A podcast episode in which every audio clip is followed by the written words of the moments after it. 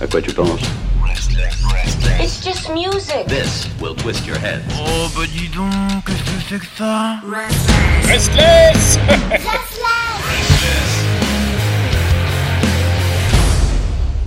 Bienvenue à vous toutes à vous tous dans ce podcast réservé à la littérature. Overbooké, c'est son nom. Bienvenue donc euh, à toutes ces personnes qui viennent de nous rejoindre aussi. hein. Vous allez découvrir un monde assez exceptionnel de trois personnes. Moi, je m'appelle Pierre, je suis assez égocentrique donc je me présente en premier. Je n'y connais rien en littérature. Il y a toujours ce challenge de réussir à me faire lire un bouquin, voire de l'écouter. Et, euh, et il y a euh, les deux intéressés, les deux spécialistes. Je commence par, bien sûr, Madame hein, Marjorie, bonjour. Bonjour Pierre, comment ça va Écoute, tout va bien, il y a du soleil enfin, c'est l'été. et il Il y a fait un beau travail Ben avec les lumières du studio. Quand même. Ouais, c'est ça, voilà. Enfermé en sous-sol, mais on a l'impression qu'il fait extrêmement beau. Et euh, sinon, il y a bien sûr Tom, bonjour. Bonjour, et oui, tu l'as bien dit, nous sommes exceptionnels, c'est important de le, de le rappeler. Donc euh, voilà, toi, entouré de ton halo de lumière euh, angélique, euh, bon, Marjorie, avec ses 7 heures de décalage, un petit peu plus euh, dans les ténèbres, mais c'est la dualité sur laquelle on a décidé de rider. Donc, euh, Voilà, tous, Et euh, on est tous à distance. Vous avez changé de, vous avez changé de Ah oui, fuseau horaire, il n'y a plus que 6 heures de décalage. Donc vous comprenez qu'en fait, nous, on est tranquille en pleine journée, elle en pleine nuit en train de galérer. C'est pas beau, hein, on devrait faire des efforts quand même, Tom. Alors, euh, bien sûr, ce podcast se veut être euh, une facilité euh, à accéder à la littérature, comprendre, se questionner, développer, et tout ça d'une façon assez simple, d'une façon ludique, d'une façon ouverte à tout le monde, pour éviter bien sûr que ce soit repoussant, hein, on va dire. Donc, on va y aller. Deux sujets pour ce neuvième épisode. C'est parti. Restless. Alors bon, euh, je ne sais pas qui va lancer le premier sujet, mais je vous laisse y aller, euh, messieurs dames. On se regarde en Bah, chien de faïence. tu- non, bah tu, bah, tu peux y aller, je te, je te laisse la main, parce que je pense que tu as des avis un petit peu plus tranchés sur ce premier sujet. Donc, euh, Non, mais alors le, le premier sujet en fait va traiter effectivement de des différences entre euh, œuvre originale ou traduction. Euh, Qu'est-ce qu'il faut lire quand on a euh, quand on peut lire dans un dans une autre langue? On va en discuter. Je pense que mon avis, comme disait Tommy, est assez tranché. Je pense que ça ne surprendra personne, mais on verra que on, on va on va quand même en ressortir des petites choses intéressantes. Ok, donc là, je- on va- Ah, excuse, excuse-moi deux, deux secondes, Tom. On- Donc Non, là, on est d'accord, c'est euh, les livres dans la langue originelle, euh, donc euh, à, à- à comprendre, ou alors les livres traduits en français. C'est, je, on d'accord Traduit en en français ou peu quel que soit Oui, votre tra- langue traduit, quoi. oui. D'accord, ok. Traduit. Voilà. Tout à fait. Je voulais juste faire une toute petite, euh, toute petite aparté avant, un petit, un petit erratum par rapport euh, à l'épisode du mois dernier. Alors, je n'ai reçu aucune euh, plainte, mais à titre personnel, quand je fais une erreur, j'ai envie de, la rectifier. Pendant le quiz, l'un des, l'un des quiz compliqués qu'on a fait le mois dernier, je parlais de l'album Léviathan de Mastodonte. Et j'ai fait la blague pour dire que ce n'était pas le Léviathan de Machiavel. Alors que bien évidemment, Léviathan, c'est le livre de Thomas Hobbes.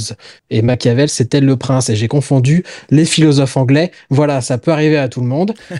Mais je tenais quand même à rectifier que j'ai voilà, j'ai fait une petite erreur. Donc j'ai dit que, que euh, Léviathan, c'était de, de Machiavel, alors que c'était c'était pas le cas. Donc c'était un petit erratum avant qu'on puisse se lancer euh, dans ce petit sujet. Tu es tout pardonné.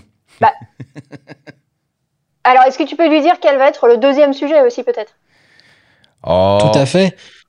On peut ou un, un petit teasing. Bon, de toute façon, Oui. les, les gens, bien sûr, non, mais les gens l'auront vu dans le titre. C'est euh, le deuxième sujet. On va parler des, alors, des livres qui tournent autour de la musique.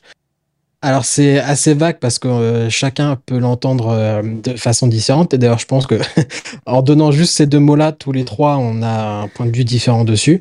Mais euh, voilà, on va, explorer quelques, quelques livres qui, qui végètent d'une façon ou d'une autre autour de la musique. Et, il y aura quelques belles petites recommandations, d'autres un petit peu moins belles, mais voilà, ce sera toujours, toujours sympathique de, de mêler un petit peu ces deux arts qui sont au centre de Restless Radio au final dans cette émission. Oh, c'est beau, qu'est-ce que c'est beau. Et d'ailleurs, il me semble qu'aujourd'hui, exception, c'est Marjorie qui va nous faire un quiz. Effectivement, Ah, j'ai un petit quiz. Alors, vous allez voir que niveau quiz, Avec des sujets moins délicats. Merci. on peut, on peut en fait répondre aux questions. Donc ça aide en fait sur le principe du quiz, je trouve. Oh, je suis une prof sévère, quoi. Bon, alors du coup, pour ce premier sujet, œuvre originale ou traduction, euh, moi, personnellement, vu que je ne lis pas, c'est compliqué de répondre, mais j'imagine qu'il vaut toujours mieux lire l'œuvre originale parce que c'est quand même là avec les les les les, le- les sentiments, l'expression, euh, les jeux de mots, euh, les, je pense que c'est quand même dans la langue d'origine que, le livre est, est le mieux. Alors, absolument, mais. Il y a quand même un petit mais. tu vas voir. On va, on va en discuter. Donc, effectivement, euh, dans les points que, que tu as relevés, euh, je pense que, pour moi, en tout cas, ça fait toujours sens de lire l'œuvre originale quand vous pouvez le faire. Euh, parce que l'avantage, c'est que vous pouvez apprécier directement la prose de l'auteur. Vous pouvez, bien entendu, euh, développer ou entretenir vos langues étrangères. Euh, moi, je l'ai vu avec euh, l'espagnol, par exemple. L'espagnol, ça faisait en Asie, euh, j'ai pas tout à fait l'opportunité de le travailler, et, j'ai vu que, je le perdais. Donc, du coup, petite alerte, on va se, mettre à, lire, et à écouter du média un petit peu espagnol. Donc, ça permet de garder ça à un certain niveau. Ensuite, je trouve que en lisant d'une langue à l'autre, j'ai quand même l'impression que le, rythme et la, musicalité est un peu différente. Alors oui, je parle de musicalité alors que euh, c'est un livre, mais je pense que la plupart des personnes, en fait, euh, quand elles lisent, elles, elles se parlent à elles-mêmes, en fait. Tu vois, t'as as la phrase qui, qui, qui s'anime un petit peu dans, dans ton cerveau. Je pense que c'est pas le cas de tout le monde, mais la majorité, ça doit être ça. Et par exemple, euh, le, je trouve que le français est un peu au milieu, mais entre, euh, entre je trouve l'anglais plus froid peut-être et plus sérieux comparé à l'espagnol que je trouve plus rond et plus chaud. Alors c'est peut-être un cliché aussi euh, qui est associé aux, cultures qui, euh, qui, sont associées à ces langues en fait, mais, euh, mais j'ai vraiment pas l'impression d'avoir le même ressenti quand je lis la même chose dans une langue ou dans une autre en fait. Et ce qu'il faut savoir aussi, et ça fera l'objet de la deuxième partie de cette émission, c'est que bien évidemment tout n'est pas disponible dans toutes les langues. Donc il y a des fois quand vous voulez pas attendre la traduction parce que vous voulez la suite de l'histoire, ben, en, général, il faut le, faut le lire en langue originale. Sinon, vous êtes obligé d'attendre une traduction qui peut-être viendra ou peut-être pas selon ce que vous lisez. Donc, euh, donc clairement, euh, ça, c'est les gros avantages de, de, de la lecture de l'œuvre originale. Alors après, euh, je tiens quand même à dire que la traduction, euh, la traduction, c'est à la fois un métier et aussi un art. Euh, la traduction au final peut peut-être vous plaire plus que l'œuvre originale et je pense vraiment qu'une une, une, une, mauvaise traduction peut plomber une œuvre et une bonne traduction peut sublimer une œuvre aussi. Ouais, et du coup, j'ai une question en fait qui est liée à ça, qui est une question un peu d'ordre général, mais quand on lit une traduction au final, euh, est-ce que l'on lit l'auteur ou est-ce qu'on lit le traducteur? Ah, bah, c'est un peu le, le paradoxe de, de se demander qu'est-ce qu'un bon traducteur. Est-ce qu'un bon traducteur, c'est simplement quelqu'un qui réussit euh, à retranscrire au mieux le style de l'auteur original? Ou est-ce que c'est quelqu'un qui a lui aussi une plume particulière qui va peut-être euh, un peu trop transpirer sur l'œuvre qu'il est en train de traduire? Parce que euh, moi, je trouve que c'est euh, ce que tu as dit, ça marche très bien dans un sens. Je pense qu'une mauvaise traduction peut plus détruire un livre qu'une bonne traduction euh, faire basculer. En même temps, normalement, le rôle du traducteur, on est bien d'accord, c'est de, de d'essayer de retranscrire parfaitement l'émotion et la, forme d'écriture. Mais après, des fois, c'est compliqué dans l'autre langue de pouvoir le, faire vivre de la même façon. Enfin, je veux dire, avec les mêmes mots. C'est ça qui est compliqué quand même pour un traducteur. Exactement. Et euh, je pense que, tu vois, c'est marrant parce que ça fait écho à l'épisode qu'on avait sur les adaptations. En fait, je trouve que le problème est un peu le même. Il faut rester, euh, il faut rester, je pense, en tant que traducteur, le plus fidèle possible à l'esprit de l'original sans pour autant s'embourber à vouloir euh, à vouloir vraiment copier les phrases et traduire mot pour mot parce que ça ça ne marchera jamais euh, parce que d'une part il y a des expressions qui ne peuvent pas euh, être traduites et ensuite euh, il y a des jeux de mots chez certains auteurs qui, font que c'est très compliqué de faire ce genre de choses là je peux prendre l'exemple d'un écrivain que j'aime bien en, anglais et dont j'ai deux trois œuvres aussi en, en traduction française. C'est Terry Pratchett je pense que Terry Pratchett, traduire du Terry Pratchett, c'est un putain d'art pour le coup. Euh, l'original est excellent, il y a beaucoup de jeux de mots, c'est très, euh, très taquin comme écriture, mais à la fois aussi très profond et très philosophique par endroits, euh, de manière assez surprenante d'ailleurs. Et pour traduire ça dans quelque langage que ce soit, il faut, il faut une infinie maîtrise de son sujet. c'est quelque chose d'ultra complexe, je pense. Bah, et puis, euh, l'humour est quand même euh, l'un des genres les plus ingrats parce que, en plus d'être euh, très spécifique à certaines, certaines parties du monde, je veux dire, tu peux reconnaître de loin, dans les films, mais aussi dans le livre, l'humour scandinave, l'humour british, l'humour français, tout ça. Et c'est tellement dur de traduire et de, de trouver, d'être juste dans ta traduction en, en essayant de pas trop laisser de gens de côté pour que adapter certaines euh, références. Moi, j'aime pas quand ils adaptent les références, mais des fois, pour que ça ait sens, c'est soit tu supprimes la phrase, soit tu es obligé d'adapter un petit peu les références. Donc, euh, l'humour, je trouve que c'est encore plus. Enfin, c'est le truc le plus compliqué euh, à traduire, parce que c'est tellement encore plus. tout ce qui est jeu de mots et tout ça, c'est d'une. Enfin, c'est un, un, enfer à, à traduire. Non, effectivement, je pense que c'est ultra compliqué. En fait, c'est marrant parce que je me suis rendu compte de ça euh, au final assez récemment. Euh, j'ai un ami en fait qui a, écrit une thèse, euh, qui est, il est, doctorant en, histoire et il a écrit une thèse sur le vin entre la, Champagne et, la Bourgogne et il m'a demandé de traduire en anglais son abstract. Et en fait, il fait plein de jeux de mots en français sur sur la vigne, sur enraciné, etc. Tu vois. Et j'ai vraiment voulu reprendre l'esprit un peu taquin qu'il avait dans les mots, mais en anglais. Et, euh, c'est là que tu te rends compte que c'est putain de dur. et pourtant, c'était un paragraphe qui devait faire, je sais pas, euh, peut-être 500 mots maximum, donc c'est pas quelque chose d'énorme. Mais, euh, ça requiert à la fois une précision à la traduction et une imagination. Et dans ce cas-là, euh, c'était voilà, c'est une thèse, donc c'est quelque chose de, de, relativement scolaire. Euh, je ne veux même pas imaginer, euh, comme tu le disais, pour, pour, pour de, de l'humour vraiment assumé. c'est, c'est l'enfer. Tu m'étonnes. Mais moi, la, la première fois, et peut-être même la seule, où j'ai ressenti de la compassion pour le traducteur pendant que je lisais un livre, c'est, je sais pas si tu l'as lu, c'est euh, Pygmy de Chuck Palahniuk. Parce que ça raconte l'histoire d'une euh, euh, d'une enfant chinoise infiltrée aux États-Unis. Il me semble que c'est quelque chose comme ça. Et qui écrit des rapports à, son, à son parti en anglais. Mais comme elle est très jeune, elle fait que des fautes d'orthographe. Il n'y a pas un mot qui est écrit correctement. Mais c'est volontaire en fait. Et tout le livre est écrit volontairement euh, avec des fautes d'orthographe et euh, donc euh, des trucs écrits de façon. Merde, j'ai perdu le mot, mais de façon sonore. Que des, des, des, Ouais, phonétique, voilà, merci.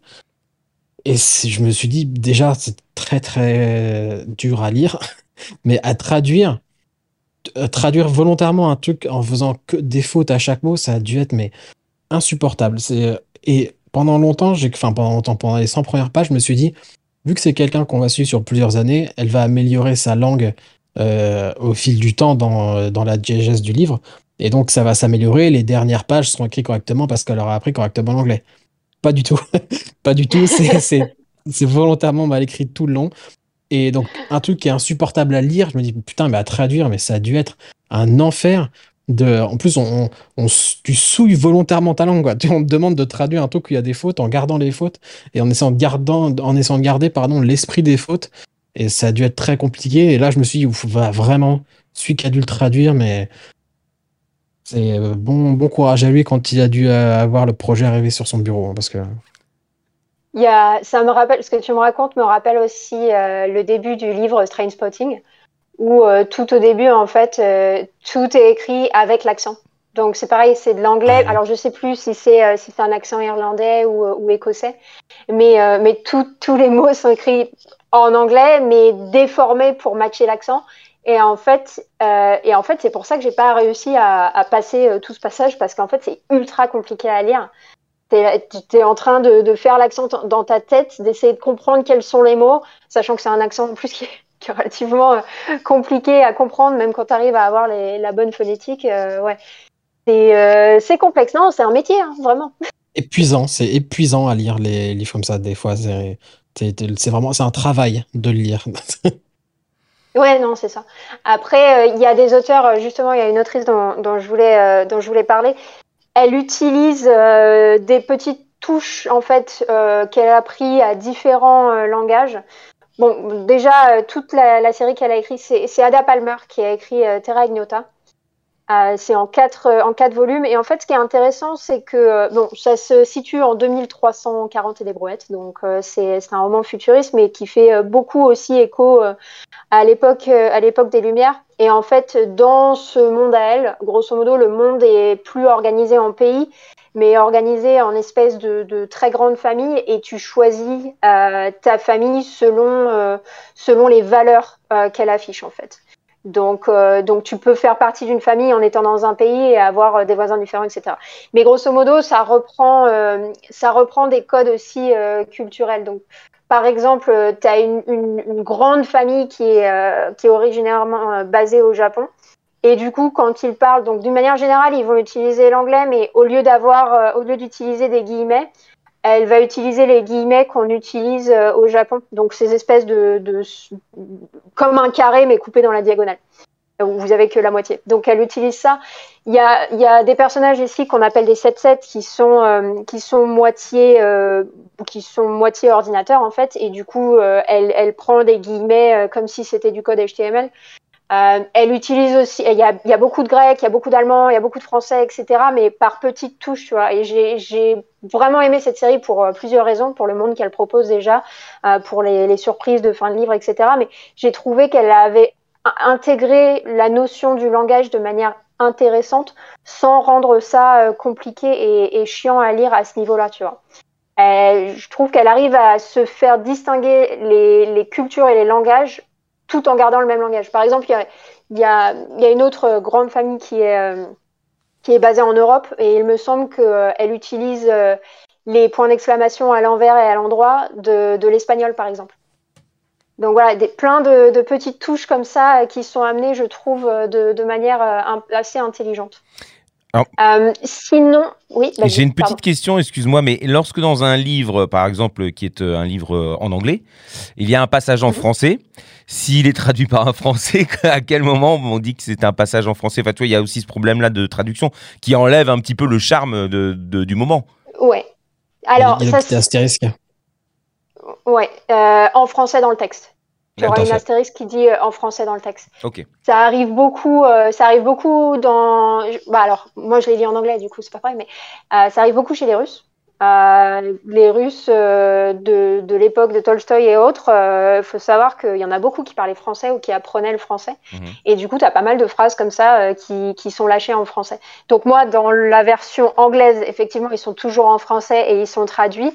Mais dans les versions françaises, ouais, tu aurais l'astérisque qui dit en français dans le texte. D'accord. C'est marrant parce que des fois, le français est pas toujours très juste.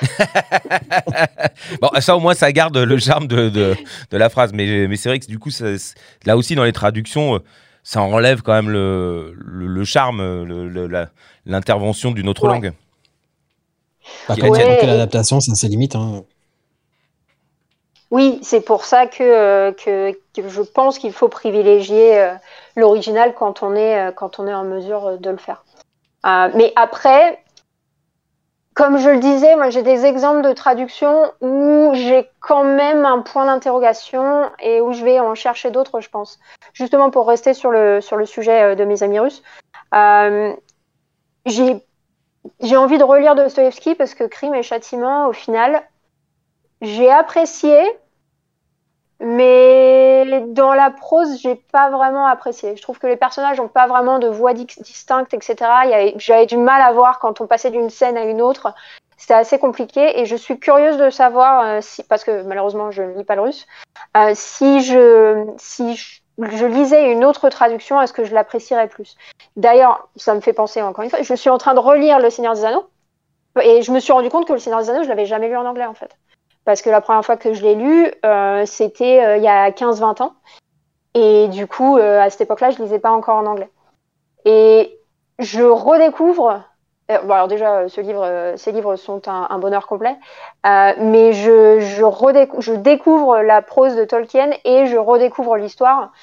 Et, ça n'a rien à voir. J'avais gardé un souvenir pas impérissable de la traduction de je me rappelle plus qui l'a traduit en français, mais il y a une nouvelle traduction euh, qui, euh, qui, est sortie euh, et je pense que si j'avais à relire en français, j'essaierais une nouvelle traduction aussi.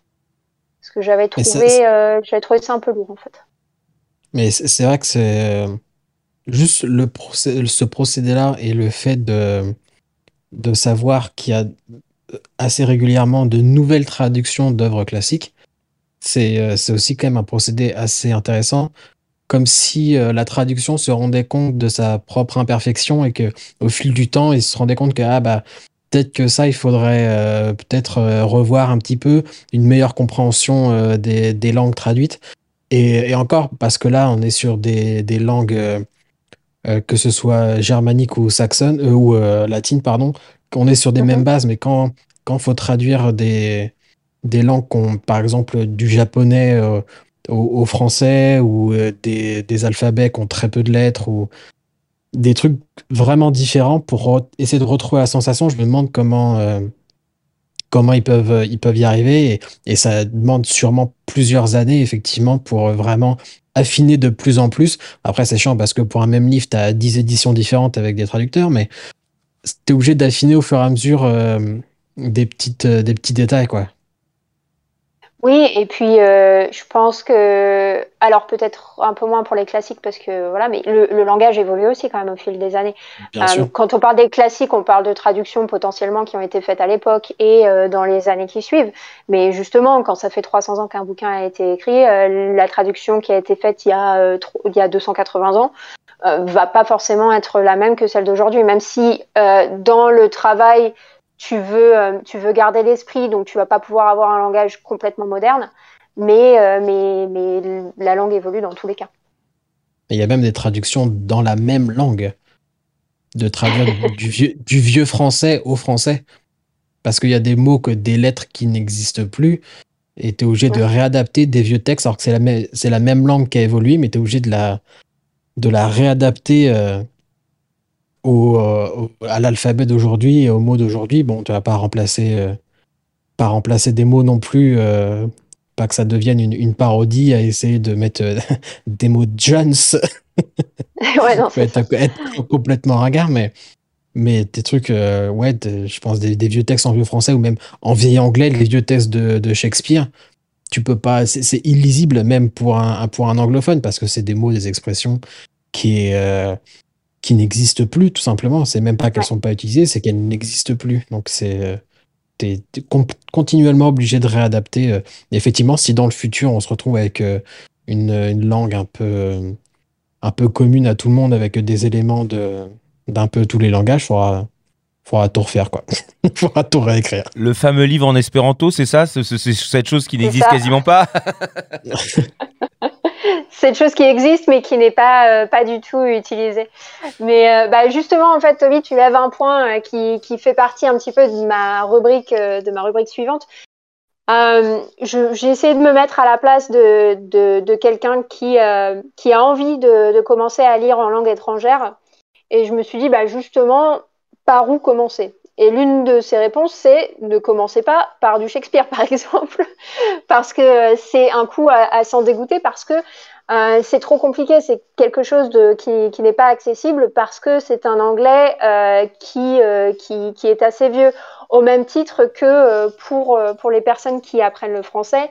Euh, J'irais pas conseiller de lire des cartes, par exemple, parce que voilà, il y a, y, a y a des temps verbaux qui ne sont même plus utilisés ou qui sont utilisés d'une manière complètement différente. Et c'est un vocabulaire qui n'est pas du tout similaire au français d'aujourd'hui dans, dans beaucoup de cas. Donc, ne commencez pas par là. Ce que je recommanderais, c'est plutôt de, comme un film en fait que vous allez regarder euh, dans une en VO, commencer par quelque chose que vous connaissez déjà, une histoire que vous connaissez. Comme ça, même si il y a des choses que vous ne comprenez pas, ben, vous connaissez déjà l'histoire et il n'y aura pas de, gros problèmes pour la suite. Alors, une des choses aussi que dont les gens me parlent assez souvent, c'est euh, oui, je lis, mais euh, je suis obligée de m'arrêter euh, trois fois par page parce qu'il y a des mots que je comprends pas. Mais en fait, moi aussi, encore aujourd'hui, même en anglais, il y a des mots des fois je ne connais pas, je comprends pas. mais c'est pas grave, vous arrêtez pas à chaque fois, faites-le un peu parce que quand même ça vous permet d'apprendre au fur et à mesure. Mais il n'est pas essentiel de comprendre 100% des mots sur la page pour comprendre le contexte. Je pense qu'il y a des mots que j'ai appris comme ça. Euh, la première fois que je les ai vus, euh, je me suis dit, bon, je sais pas ce que c'est, mais dans le contexte, j'arrive à peu près à saisir. Et en fait, on retrouve ces mots petit à petit dans d'autres œuvres, dans des contextes différents, et ça permet d'affiner la signification de ce mot, en fait. Donc, je pense qu'aujourd'hui, dans mon vocabulaire anglais, j'ai des mots que je ne pourrais pas traduire en français, en fait, parce que je les, ai appris dans le contexte et du coup, je suis incapable de les traduire vraiment. Je pourrais traduire l'idée, mais pas, le, pas forcément le mot en lui-même. Donc, si vous ne comprenez pas toute la page, ne vous inquiétez pas, c'est pas c'est pas un problème, c'est pas un mal. et surtout, euh, ce que je voulais dire aussi, c'est que, mais je vais vous donner un exemple. Euh, parfois, il faut accepter que un, un auteur dans, sa langue euh, originelle va pas forcément euh, va pas forcément vous plaire en fait. Ça peut être quelque chose où, euh, où ça matche pas.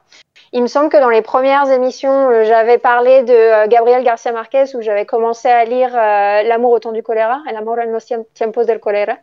Et en fait, j'ai pas vraiment accroché à l'écriture ou l'histoire, je sais pas encore. J'étais qu'au début, donc je pense pas que ce soit l'histoire. C'est vraiment la prose où ou non en fait. Du coup, j'ai lu autre chose. J'ai lu, euh, ben, ça fait partie du, du challenge Overbooké d'ailleurs, c'était mon premier de l'année, il me semble.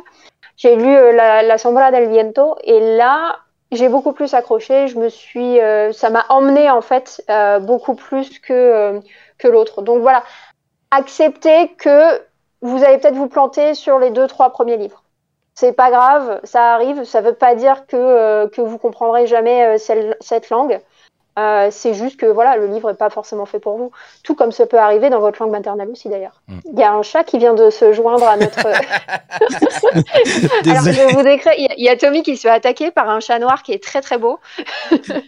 J'essaie de rester concentré depuis tout à l'heure, mais euh, elle est assez euh, assez têtue. Mais non, je, suis 100% d'accord avec, avec, ce que tu dis. je rajouterais juste deux petits trucs. Euh, l'autre versant de, du par quel livre commencer, euh, j'y avais pas pensé, mais effectivement, c'est très bien de, d'essayer de commencer par un livre que tu connais déjà, ou à minima une histoire que tu connais déjà, si tu sais qu'elle a été adaptée fidèlement euh, ailleurs. Et l'autre versant, je dirais, c'est commencer par un livre qui n'a pas de traduction, pour que tu n'aies pas le choix, pour que tu ne puisses pas, tu ne puisses pas te dire, pardon, en cours de route, bah, j'ai la flemme, vas-y, je le lis en français. Et bah après, il faut aussi trouver des livres qui n'ont pas été traduits, mais ça existe, il y en a beaucoup. Et l'autre, ce serait, euh, bon, c'est ma grande maraude, hein, vous le connaissez maintenant, c'est de commencer par des livres audio aussi, parce que euh, si on prend, euh, outre l'amour de la littérature, de vouloir lire une œuvre dans, dans, la langue dans laquelle elle a été écrite, qui est quand même ce qu'il y a de mieux, si tu veux travailler une langue, c'est quand même bien de l'entendre aussi. Et surtout que les livres audio, tu peux tu peux ralentir ça que moi j'ai plus tendance à accélérer le rythme pour euh, pour lire les pavés de 30 heures un peu plus rapidement mais tu peux aussi le ralentir. Donc tu peux mettre en 0,75 et euh, pour les gens qui ont un peu de mal à la compréhension orale ou, des mots qui vont peut-être un peu vite ou des lecteurs euh, qui qui passent enfin qui ont une, voix surtout pour des langues comme l'espagnol par exemple ou où c'est une langue qui va très très vite et tu peux vite être perdu dans les sonorités. Les livres d'eau ça peut aussi beaucoup, beaucoup aider à être plus à l'aise et, euh, et, surtout à comprendre, euh, comme tu disais euh, en tout début, le rythme et la musicalité dans, le, dans les mots parce que c'est vrai que les livres sont pas forcément tous prévus pour être, pour être lus à voix haute, mais il y a quand même une question de rythme et de musicalité dans, dans les phrases que tu et c'est ce qui fait qu'on adhère à une prose ou pas d'ailleurs. Euh, et, je pense que commencer par des livres audio quand vraiment on galère et qu'on sait que justement on va rester bloqué sur une page parce que on n'arrive pas à se concentrer si on est un peu comme moi, à avoir l'esprit qui divague très très vite, à se dire bon bah voilà, ça fait 20 minutes que je suis sur la même page, ça ne marchera pas. Tentez, euh, tentez le, livre audio, euh, il y en a plein gratuits sur YouTube. Ouais, effectivement, je pense que c'est une super idée de varier les formats et, c'est ce que j'allais ce que j'allais recommander aux auditeurs aussi, c'est si un livre en langue étrangère ça vous fait vraiment peur, ben, vous pouvez démarrer aussi par un comics, BD, manga. Euh, il y a moins de texte, vous aurez le contexte euh, via les, vignettes et les images, donc ça peut aider. Et, euh, et voilà, vous aurez, vous aurez quand même le mérite de lire quelque chose en langue étrangère, même si c'est pas un livre de 8000 pages. C'est d'ailleurs comme ça que j'ai commencé à lire en anglais, moi. Et, et ça, ça ah mixe les deux parce que c'est aussi par nécessité parce que euh, à l'époque, je l'ai déjà dit, mais je le redis parce que j'en suis fier, je n'en ai absolument pas honte. J'étais fan de My Chemical Romance et le chanteur euh, a écrit la BD Umbrella Academy, qui avant qu'elle soit adaptée euh, par Netflix et qu'elle devienne mondialement connue, a mis un peu de temps à trouver un, alors que pourtant c'était quand même Dark Horse aux États-Unis, mais a mis un peu de temps avant de trouver un éditeur en France et du coup pendant quelques années, elle était disponible qu'en anglais. Et en tant que fan absolu, je voulais absolument la lire dès que possible, mais j'étais une, euh, une quiche en anglais à l'époque, tout simplement. Donc euh, j'ai dit, bah tant pis, c'est, euh, ce sera une BD, ce sera plus simple, et il faut que je lui mette, quoi. Donc je me suis forcé, grâce à Gerard Way, je me suis forcé à, lire une BD en anglais, et puis après, bah effectivement, quand tu comprends pas tous les mots, mais bah, ceux que tu comprends pas, tu vas, tu vas les chercher dans le dictionnaire, et puis tu les images pour t'aider aussi. Et après, bah, tu lis des trucs de plus en plus compliqués. Puis après, tu, tu jarques les images et, et puis après, c'est tout, tout s'enclenche rapidement, quoi. Mais, euh, mais oui, j'avais pas du tout pensé quand on quand j'ai euh, fait mes, quand j'ai pris mes notes, mais c'est mon premier pas sur la lecture en anglais, c'était le premier tome de Umbrella Academy de Gerard Way et Gabriel Bas au, dessin. Ouais. Ouais, je les ai aussi, je pense qu'ils sont chez mes parents. Tu vois. Mais, euh, mais oui, alors par contre, je tiens à préciser qu'il n'y a, pas de honte à aimer euh, Michael Chemical Romance. Hein. Je pense que c'est même une fierté ici. Hein. donc, euh, y a pas de... Je tiens à le préciser quand même parce que. Non, bien sûr, non, mais c'est bon, c'est le groupe un peu adolescent, mais j'étais adolescent à l'époque, donc au bout d'un moment. Forcément. non, et puis c'était cool, enfin, c'est toujours cool même, moi je les écoute souvent. ah non, mais moi, c'est. On n'a pas à se justifier. Ah, cœur. Tout à fait. Et euh, du coup, euh, pour, euh, pour revenir sur le sujet de, du, de comment démarrer, alors vous pouvez aussi choisir le, bien évidemment un thème plus simple qu'un autre. si vous voulez lire en allemand, commencez peut-être pas par, par Nietzsche par exemple. Mais vous pouvez potentiellement aller chercher, et ça faisait le, sujet de, l'objet d'une émission précédente, euh, tout ce qui est euh, littérature young adult, jeunes adultes, c'est des thématiques qui sont quand même euh, plus simples. D'une manière générale, c'est un vocabulaire qui est aussi plus simple, donc ça peut être un très très bon point d'entrée. Et en général, il faut dire ce qui est, ces livres-là sont relativement dynamiques dans, leur action. donc c'est en général pas quelque chose de chiant, donc ça c'est relativement facile d'accrocher sur, des livres comme ça. Tout à fait. Alors Pierre, tu vas commencer avec quoi euh, Alors non, mais c'est non, mais c'est super intéressant dans le sens où euh, effectivement, euh, il faut avoir une certaine logique qui qui s'adapte à soi. C'est-à-dire, euh, si on est un petit peu un conquérant ou quelqu'un qui a pas froid aux yeux, bon, bah, on peut foncer déjà sur des, des bouquins en anglais. Bon, la langue, je prends l'anglais parce que c'est quand même la langue que tout le monde, normalement, est censé parler. mais, euh, mais voilà, tu, moi, je sais que. Alors, déjà, je lis pas de bouquins, mais, si j'avais à commencer, effectivement, euh, peut-être une BD ou, ou livre audio, effectivement, pour entendre la, le, les sons et peut-être reconnaître des mots qu'on n'arriverait pas forcément à, à, reconnaître par écrit, parce, par peur aussi, par stress. Euh, parce que c'est vrai que tu as aussi cette angoisse hein, quand, tu, quand tu commences à lire des bouquins. Enfin, moi, je sais que j'aurais peut-être même honte envers moi-même sans que personne ne le sache. Je, ça pourrait me bloquer. Donc, d'utiliser euh, une BD ou un livre audio me permettrait de ne pas avoir cette honte. Parce que finalement, c'est quelqu'un qui me le dit ou c'est plus facile avec, euh, avec des explications, des dessins ou des, vignettes ou peu importe. Hein, mais mais c'est vrai que ça. Et puis après, quand tu t'es débloqué, bon, bah tu peux tu peux t'embarquer dans ton sujet préféré que tu maîtrises absolument en français et qui du coup euh, est dans une autre langue. Mais je suis persuadé que effectivement quand tu lis dans, dans la langue originelle, euh, c'est quand même vachement plus euh, enfin, tu, tu comprends vachement plus que ce qui a voulu être euh, euh, décrit, dit, euh, ressenti, euh, faire ressentir euh, par l'auteur. Parce que forcément, il y a les jeux de mots, il y a, les, euh, Ouais. il y a la, la poésie, la, la- le, le- son, le, le- le son, enfin, il y a plein de choses, quoi. Ouais, oui, et encore une fois, il y a des.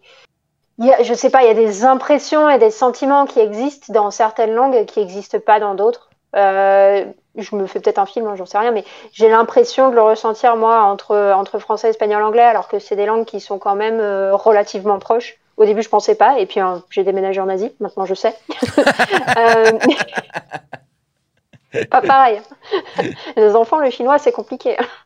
Et, euh, et à Taïwan, j'ai pas le choix, c'est de la survie, hein, les enfants. Si je parle pas un petit peu de chinois, je mange pas.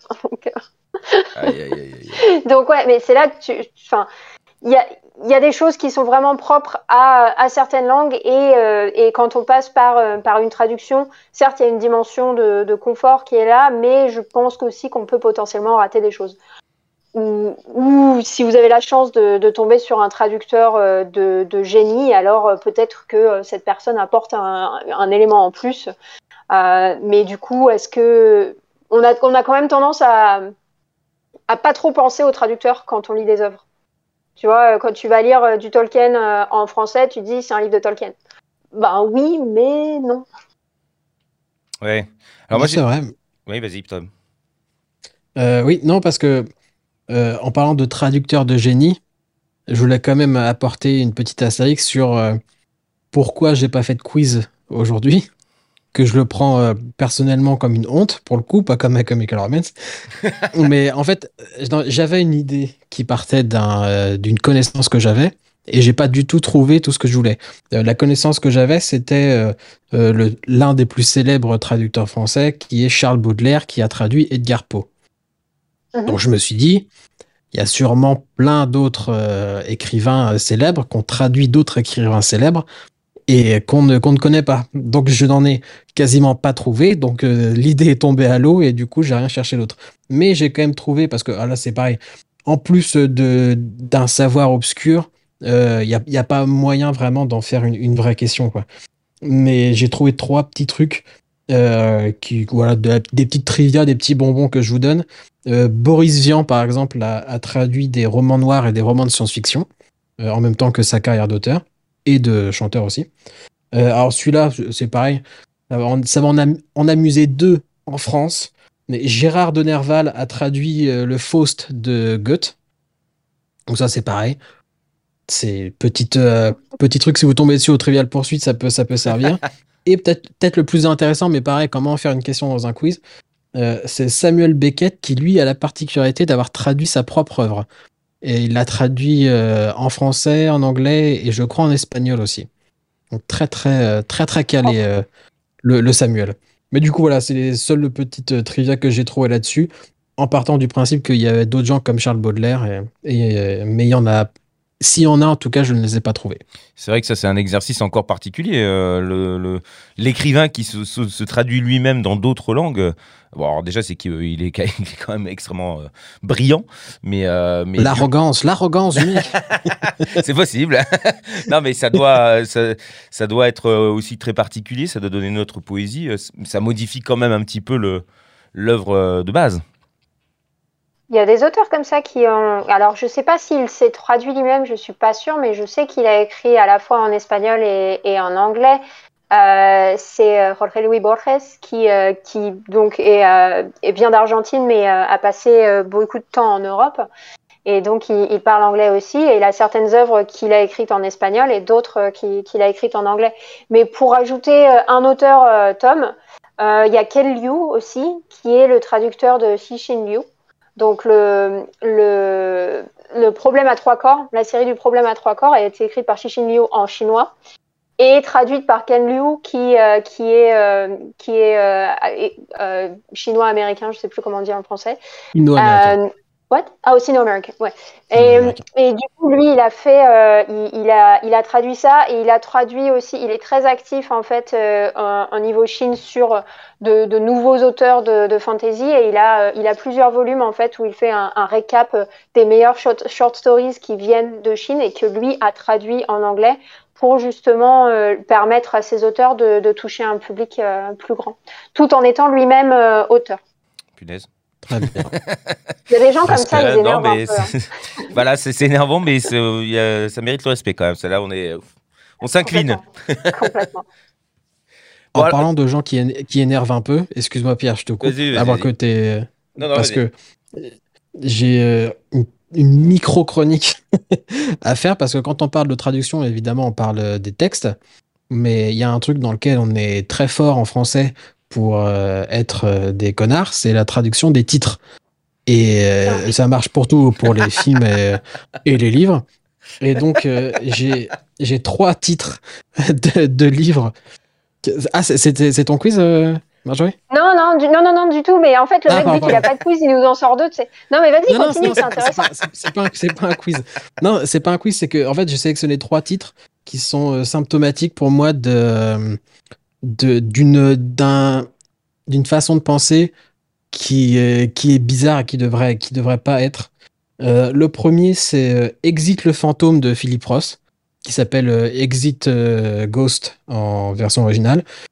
Là, c'est l'obsession française pour faire du franglais. Là, c'est typiquement les. Very Bad Trip et, et compagnie. C'est pourquoi laisser le mot exit? Alors, effectivement, c'est stylé, exit le fantôme. Mais ça a juste aucun sens, ça n'a pas de cohérence par rapport euh, au bouquin. Et, euh, et voilà, je trouve ça un peu bizarre. Le deuxième, c'est genre, j'en ai parlé euh, et j'en reparlerai tout à l'heure parce que j'ai fini le deuxième tome, mais la saga Fils des Brumes de Brandon Sanderson. Euh, c'est le titre original, c'est Mistborn. Donc, ce n'est pas genré. Et en plus, comme le personnage principal est une femme, je comprends pas Ouais. pourquoi ils ont traduit par Fils des Brumes. Parce que c'est pas comme si le mot enfant existait en français. Alors, effectivement, enfant des brumes, c'était peut-être pas euh, très élégant, mais il y a des aucune- brumes, avait- euh, descendant Ouais, des voilà. brumes, tu vois, t'as plein brumes, de ça trucs. passait très bien. Il y a, il y en a aucune raison pour qu'ils aient traduit par Ah, Fils des brumes et, et je ne comprends pas. Et ça, maintenant que j'en ai lu deux et demi sur trois, c'est, ça m'agace un peu. Quand je connaissais pas les, les livres, je disais bon bah voilà, Fils des brumes. euh, si, ça, ça aurait fait sens si le personnage principal était masculin, qui n'est pas le cas. Donc c'est un peu agaçant et, un peu incompréhensible. Donc soit la personne qui l'a traduit n'a pas lu le livre, ce qui est une très grande possibilité. hein. Et le troisième que j'ai, bon, c'est un, un peu le plus drôle, mais là c'est vraiment c'est les traducteurs qui se sont permis un délire total. C'est un livre que j'ai découvert et un, même un auteur que j'ai découvert euh, pendant que je préparais le quiz d'il y a deux épisodes sur euh, la fiction et la non-fiction, quand je cherchais des titres de livres un peu farfelus. Et alors là, c'est purement un délire de la version française, puisque l'auteur c'est Elsie Tyler qui écrit des, thrillers humoristiques. Et tous ces livres, dans, sa première saga, euh, ont un rapport avec, euh, avec le hareng, enfin avec le mot hareng, c'est herring en anglais. Donc c'est juste des, titres qui contiennent le mot hareng, mais il n'y a pas de jeu de mots quoi que ce soit. Et en français, ils ont pété un câble, ils ont complètement ça, ils ont dit bah tiens, lui se fait son délire, nous on va se faire notre délire. Et c'est que des titres ultra descriptifs. Donc j'en ai lu un euh, qui, qui est son premier sorti, qui s'appelle euh, Étrange suicide dans une Fiat rouge à faible kilométrage. Mhm. D'accord. Donc c'est Donc, il n'y a pas de hareng. il n'y a pas il y a pas de hareng, Ouais, mais tous ces livres sont sont ultra descriptifs. Euh, celui d'après c'est euh, crois que c'est euh, pareil euh, euh, meurtre bizarre euh, dans un hôtel des bords de Loire. Après c'est assassinat étrange d'un banquier dans une bibliothèque du succès du Sussex. Enfin que des noms ultra descriptifs qui n'ont rien à voir avec le titre original, mais ils se sont fait un délire et ils se sont dit bah voilà, c'est ça va être la marque de fabrique de cet auteur. C'est un peu cohérent puisque c'est reste ça reste des thrillers humoristiques. Donc c'est pas des livres à prendre très très au sérieux. D'ailleurs, euh, je l'ai lu, c'est pas mal, c'est vite lu, vite oublié comme on dit. Mais euh, mais voilà, là c'est vraiment quand ils sont les traducteurs se sont dit on va se taper un gros délire les gars. ça ça parle de quoi? Le livre un suicide dans une Fiat rouge et ils disent qu'il n'y a pas beaucoup de kilomètres. Allez hop, on met tout dans le titre. Ça fait un titre à rallonge, c'est au moins tu t'en souviens parce que c'est euh, quand même assez assez unique. Est-ce que c'est pas, voilà. est-ce que c'est pas une démarche commerciale pour que justement les gens euh, puissent comprendre Bien aussi sûr. un petit peu Parce que si euh, tu parles de hareng, peut-être que les Français auraient peut-être un peu moins touché par la blague. euh. Il y a, peut-être un, un délire avec les harengs euh, en Angleterre, parce que c'est un auteur anglais, que, que je n'ai pas. Il y a peut-être une ref que je n'ai pas. Je n'ai pas la ref, voilà, c'est je le dis. Mais bon, voilà, c'est mes trois, mes, mes, mes trois délires de traduction de titre. Quoi. Ok. Bon, Marjorie, du coup, euh, là, on a fait le tour, on a, on a droit au quiz parce que j'ai envie de jouer. Du coup, là, elle a le- il m'a chauffé. On a, on, on a fait le tour et j'ai un, un petit quiz. Je pense que je vais pouvoir en sortir euh, trois, trois, quatre questions. Euh, en fait, donc je vais vous poser la première question et ensuite on, on ira dans le reste. Euh, à votre avis, combien est-ce qu'il y a de langages parlés dans le monde aujourd'hui? Euh, Avec les dialectes locaux et tout, euh, vraiment, euh, les sous-langues. euh, Tout. Oui, et le, le patois, le patois est compris? Est-ce que, est que le basque est, est- est compris Je, dedans, sup- par je exemple? suppose, je suppose que oui. mais ça en fait un paquet. Il doit avoir, je sais pas, 10 000. Oui. Pff, Je dirais. Alors, on a- euh, 10 000, Pierre? Allez, je dis 10 000. Alors- Allez, je me lance. il, dit, il dit 10 000. Euh, moi, je vais dire. euh, Allez, je, je vais faire un grand écart. Je vais dire euh, 1000 1437. 1437. Eh ben la réponse est un peu entre les deux puisque c'est 7139. Ah, c'est plus près de moi. C'est Bam c'est- Pierre, c'est Pierre la plus proche. quand même. c'est Pierre, c'est Pierre le plus proche. Alors, ce qui est intéressant, c'est que sur ces 7139, en fait, euh, il y en a euh, p- 1514 qui ont moins de 1000 personnes qui les parlent. Donc, il y a Ah ouais. vraiment des, des micro-langages euh, très, euh, très communautaires au final euh, qui, ont, qui, ont été, euh, qui ont été compris là-dedans. Alors, du coup, ça va. Je, je vous donne un indicateur comme ça pour en fait les questions d'après. À votre avis, quel est le livre le plus traduit au monde Et est-ce que vous pouvez me dire, dans, grosso modo, dans combien de langues ils ont été, il a été traduit? Alors, je je vais pense que le sur- premier, Je vais partir sur la trouvé. Bible. Ah, j'allais dire pareil, la Bible. Bah, Bon, je voilà. très bien, c'est ça. Le premier, c'est ça. Alors, combien Alors, il y a le Nouveau Testament, Old Testament, etc. Euh, si on part sur au moins un livre, combien, euh, combien, dans combien de langues ça a été traduit, en fait, au Mhm. total? Tout, tout compris. 300 Euh, bah, pff. Moi, je, vais rester 300 sur, je je vais rester sur mon, euh, mon 1437. je suis sûr qu'il y, a une- 1437. je suis sûr qu'il y a une réponse quelque part qui est 1437. Et ben c'est 3384. Ouf Ah ouais? Voilà. Ah, ils ont Et, vraiment eu euh, envie de bouffer tout le monde. hein. Et non, alors Ah bah. complètement. Et c'est donc ça c'est le premier. Et en fait, euh, quand on regarde le deuxième, le, le deuxième a été traduit en environ 300 langues. Donc ça vous donne une idée de l'écart en fait entre le premier et, euh, et le deuxième. Donc Est-ce que le deuxième euh, est Harry Potter voilà. Non. Et ben voilà, le deuxième. Trouvez-moi le deuxième dans ce cas. Et je vous donnerai des indices si jamais vous trouvez pas. Alors, est- est-ce que est-ce que c'est un autre euh, livre euh, religieux? Non, D'accord. Le Da Vinci Code. non. Alors là. Non, euh, les deux qui euh, ont été cités sont même pas dans le top 20, hein, pour te dire. Ah bon? Ah, ça, bah, C'est pas Ouais. 50 nuances degrés quand même. Oh mon dieu, non. Ah, je pense qu'il y a Non, des pays où c'est euh, pas possible. hein. Pour, pour vous, effectivement, je pense qu'en en arabe, il doit pas beaucoup exister celui-là.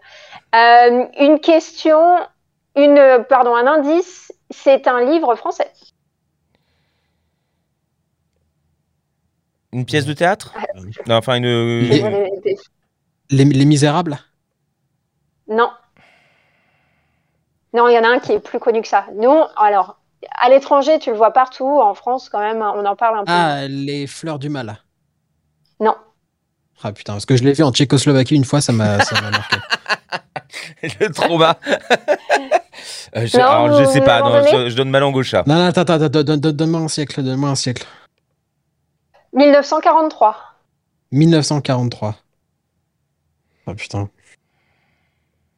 Alors là. Qui, n'est- qui- qui n'est pas un siècle, hein, pour être tout à fait précis. Non, mais bon, j'avais la date, donc. Euh, ah, dans le deuxième livre le plus traduit au monde, En français. publié en français en 1943.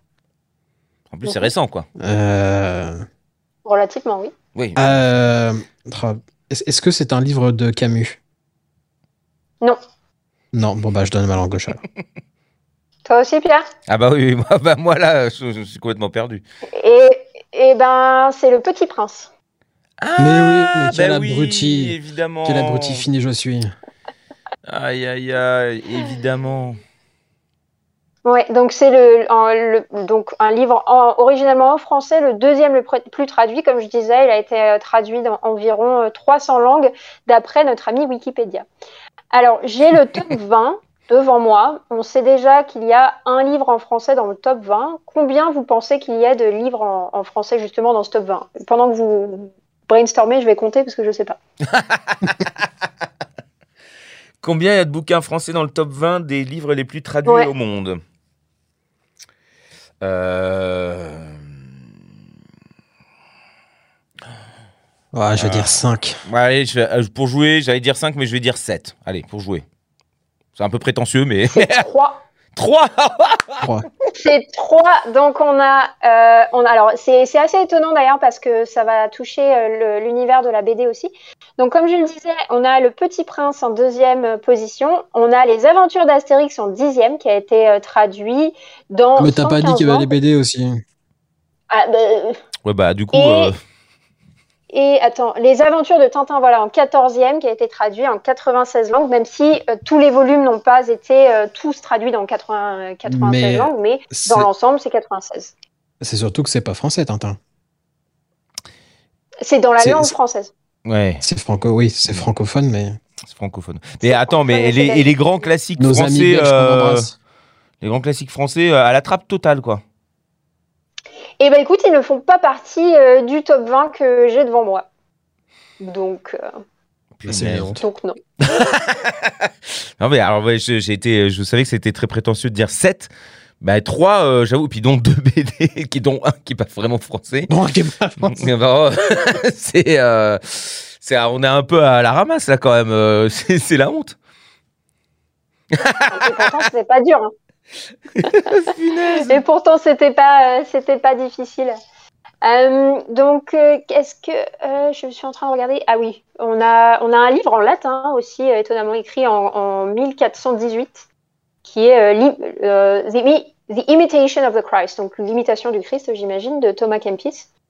Il y a un livre en, en 13e position qui s'appelle The Upright Revolution, or Why Humans Walked Upright, euh, qui a été écrit dans une langue que je ne connais pas du tout, qui s'appelle le Giyuku.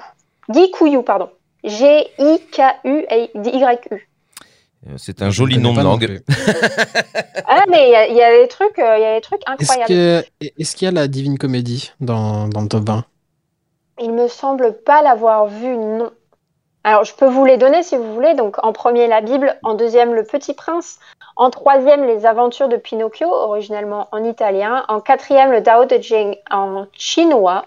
Le, le Communist Manifesto, que je ne sais pas traduire en français là tout de suite, en, en allemand. Les Alice's Adventures in Wonderland de Lewis Carroll en anglais. Steps to Christ en anglais. Euh, Don Quixote de la Mancha en, en- en espagnol. Mhm. Euh, les contes d'Andersen en danois, les aventures d'Astérix en français, le Book of Mormon en anglais, le Coran en arabe classique, The Upright Revolution en Gikuyu, les aventures de Tintin en français, The Imitation of Christ en latin, et ensuite là on retrouve Harry Potter en anglais, donc euh, en 16e position. Winnie the Pooh en anglais toujours. The Diary of a Young Girl d'Anne Frank euh, en Dutch, néerlandais, en hollandais, whatever, I can't remember. C'est pareil. Euh, the, way, the Way to Happiness en anglais. Et enfin, le dernier est en norvégien et il s'appelle the- le- l'expédition Kon-Tiki. Oui, j'en ai parlé euh, la Ouais. semaine, euh, la semaine- le mois dernier, je crois. Ou, le, ou il y a deux mois. Ok. Oui, Bon. et bah tu vois, c'est le 20e plus traduit avec Oh, plus de ah bah, tu 70 vois. traductions au total. Eh ben, Ok. Donc c'est très hein, religieux et très BD à- quand même. Hein. euh. Alors oui, c'est très, euh, très axé euh, religion, euh, effectivement. Et après, c'est vrai qu'en regardant ce classement, j'ai eu euh, pas mal de surprises comme vous. J'avais un petit peu au départ les noms que vous m'aviez donnés. Euh, et en fait, euh, on se rend compte que c'est pas du tout ce qu'on a, ce qu'on a en tête. J'étais surprise de voir le Tao Te Ching en, en quatrième position, par exemple. Euh, je m'y, attendais pas. Le Petit Prince, hum, pour l'avoir vu beaucoup, beaucoup en Asie, je me suis dit bon, ok. Mais tu vois, Pinocchio en 3, je l'aurais pas donné là, quoi, Mm. par exemple. C'est vrai. Non, Surprenant. effecti- effectivement. Le nez qui rallonge. Voilà. j'ai une petite, euh, j'ai une petite question euh, pour vous, euh, pour finir, euh, qui ne fait pas euh, l'objet du, du quiz, mais si jamais vous pouviez euh, claquer les doigts et, euh, et connaître euh, une langue pour pouvoir euh, lire certains auteurs dans leur langue originelle, quelle langue est-ce que vous choisiriez? On serait fluent absolu? Ouais. Oh, je Bah, dirais- le... Ça réfléchit intensément. Ah ouais, non, mais je- non, parce qu'en fait, je me dis, moi, là, ma réflexion, c'est comme je sais parler anglais, je me dis que ça devrait pas être non plus extrêmement compliqué de lire un bouquin en anglais, euh, bien qu'il y ait des mots que je ne connaisse pas, ça va de soi, mais euh, je veux dire, comme tu l'as dit tout à l'heure, dans le contexte, tu peux euh, essayer de- de- d'imaginer, puis ah, si tu as un peu de courage, tu peux aller chercher la définition. Mais euh, du coup, je me dis, l'anglais, ça serait dommage de demander ça, parce que je, le- je parle déjà un peu, donc euh, une autre serais langue. gaspiller ton, ton souhait. Ouais, ça serait gaspiller mon souhait, tout à fait. Et donc l'espagnol, je- j'en ai fait 9 ans, mais comme je ne sais absolument pas aligner un mot, c'est peut-être euh, l'espagnol que je choisirais, parce que ça reste quand même, euh, j'imagine qu'il y a quand même beaucoup, beaucoup d'auteurs, ou, ou peut-être l'allemand, je sais pas, je, je- je- parce qu'il y a beaucoup d'auteurs aussi, euh, le russe, je, je sais pas, voilà, je suis perdu, je, je panique, ça y est. C'est compliqué. Et Euh, toi, moi, ce sera le, ce sera le, japonais pour, euh, pour les mangas. hein. Ah oui. Il y a le, Ouais. il y a le plaisir euh, Ouais. personnel, ouais. Et puis pour toutes les, les light novels et compagnie que, sur lesquels, euh, qui seront jamais traduits et sur lesquels je ne pourrai jamais euh, poser le regard. Oui, si, mais c'est- Bon, c'est après, euh, ouais, le japonais, c'est compliqué, mais ça se fait. Ah ouais, mais je sais que je n'ai- ça, ça- fait deux ans et demi que j'ai l'application euh, Rosetta Stone pour me remettre à l'espagnol et, et je l'ai toujours pas ouverte. hein, donc c'est- je connais ma propre motivation pour les langues. hein, donc euh, c'est c'est d'une tristesse sans nom, mais euh, À savoir pour ça. toutes les personnes qui sont en train de nous écouter, qu'il faut quand même bien avouer que Marjorie a une certaine facilité euh, et une- surtout une, une volonté de faire. Oui, euh, oui, quand elle se met dans quelque chose, elle le fait vraiment jusqu'au bout.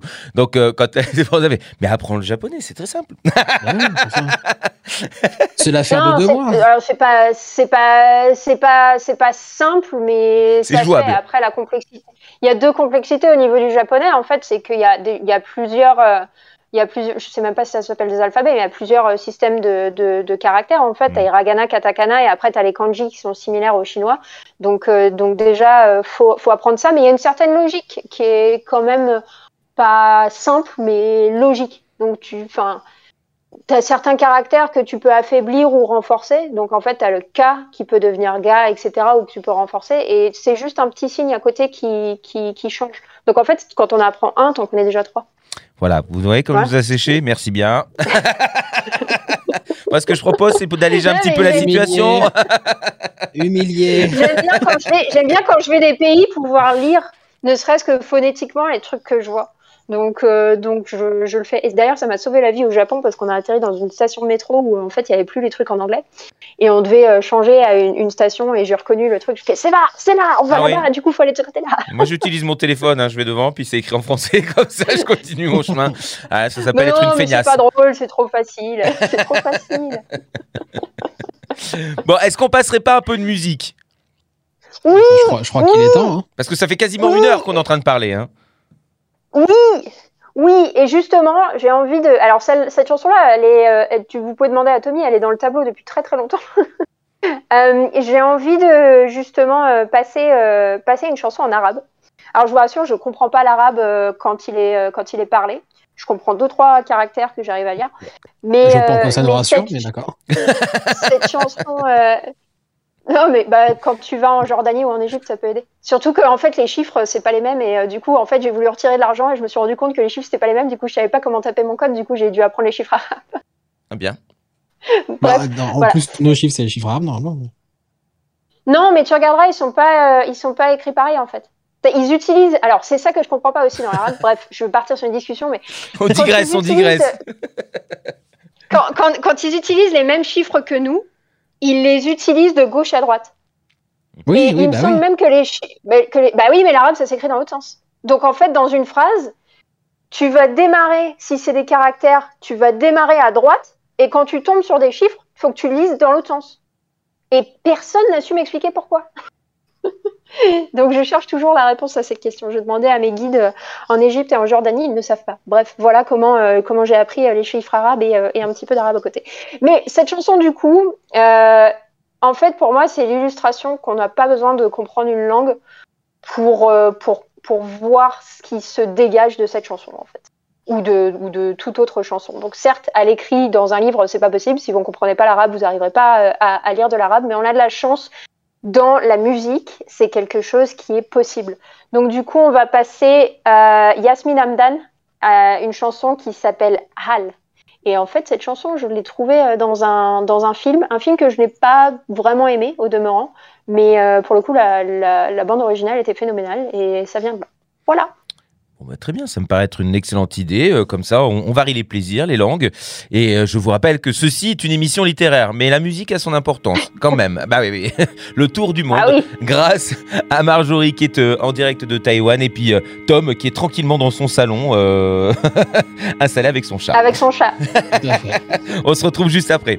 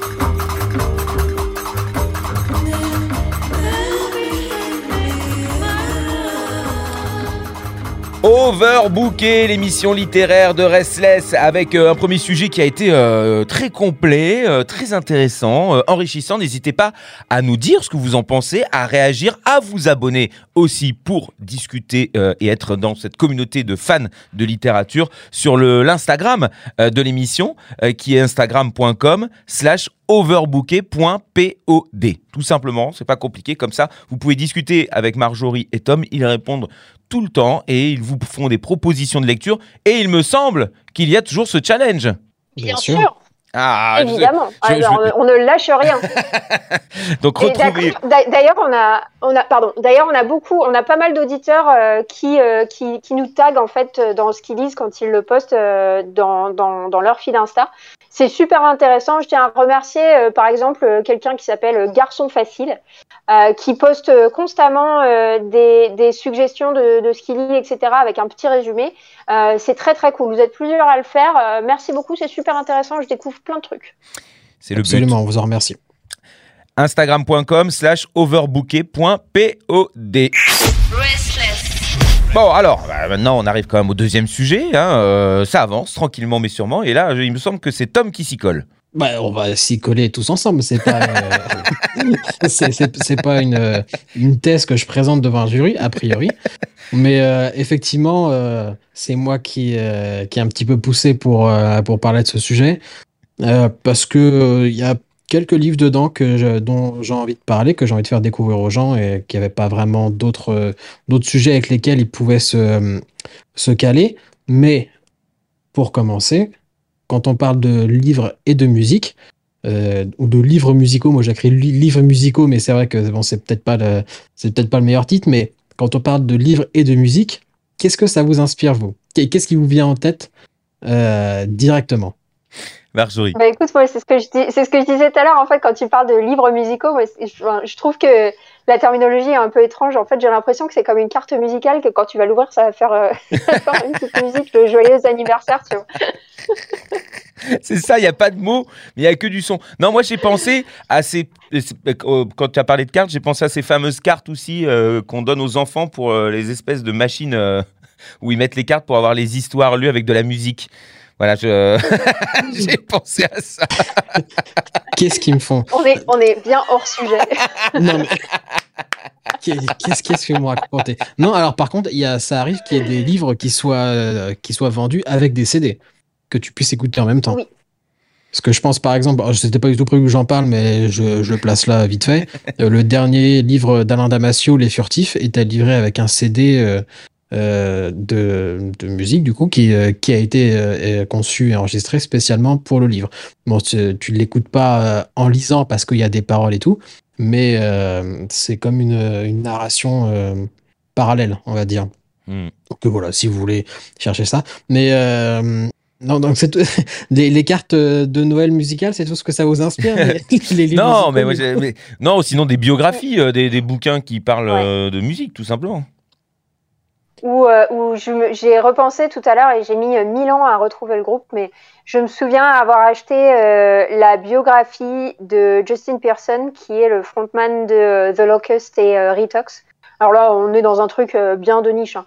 Euh, et c'est un livre d'ailleurs que j'ai prêté à un certain Thierry et qu'il ne me l'a jamais rendu. Ah. Donc euh, Thierry, si tu m'entends, Thierry Il s'appelle Reviens. l'accueil, s'il vous plaît. non mais tu vas Oh, voir, ça on- n'a moins 10 pas, ans. on on n'a pas fini de parler des trucs de niche parce que alors moi j'ai euh, j'ai séparé en, en trois petites parties. Tout d'abord les livres écrits par des musiciens, dans laquelle il y a il y aura deux sous-parties. Mhm. Euh, les livres sur la musique, donc des livres plus documentaires. Et enfin, la petite partie bonus, les livres euh, de fiction où dans, le, dans la narration, la musique a une, une place particulière. Donc la première partie sur le livre écrit par des musiciens, là ça se divise encore en deux. Donc soit effectivement des, des biographies ou des autobiographies, soit des musiciens qui ont aussi envie d'être euh, euh, d'être romanciers, qui n'ont pas forcément envie de raconter euh, leur vie de, de musicien dedans. Et, et c'est vrai que j'ai découvert pas mal de... Enfin pas mal, j'en ai découvert quelques-uns qui m'ont surpris euh, parmi les, les musiciens qui ont écrit des livres de fiction. Notamment un que je vais me procurer incessamment sous peu et ça m'a beaucoup, enfin ça m'a beaucoup surpris. Non pas que je pensais qu'il savait pas écrire, mais vraiment j'aurais pas pensé à lui.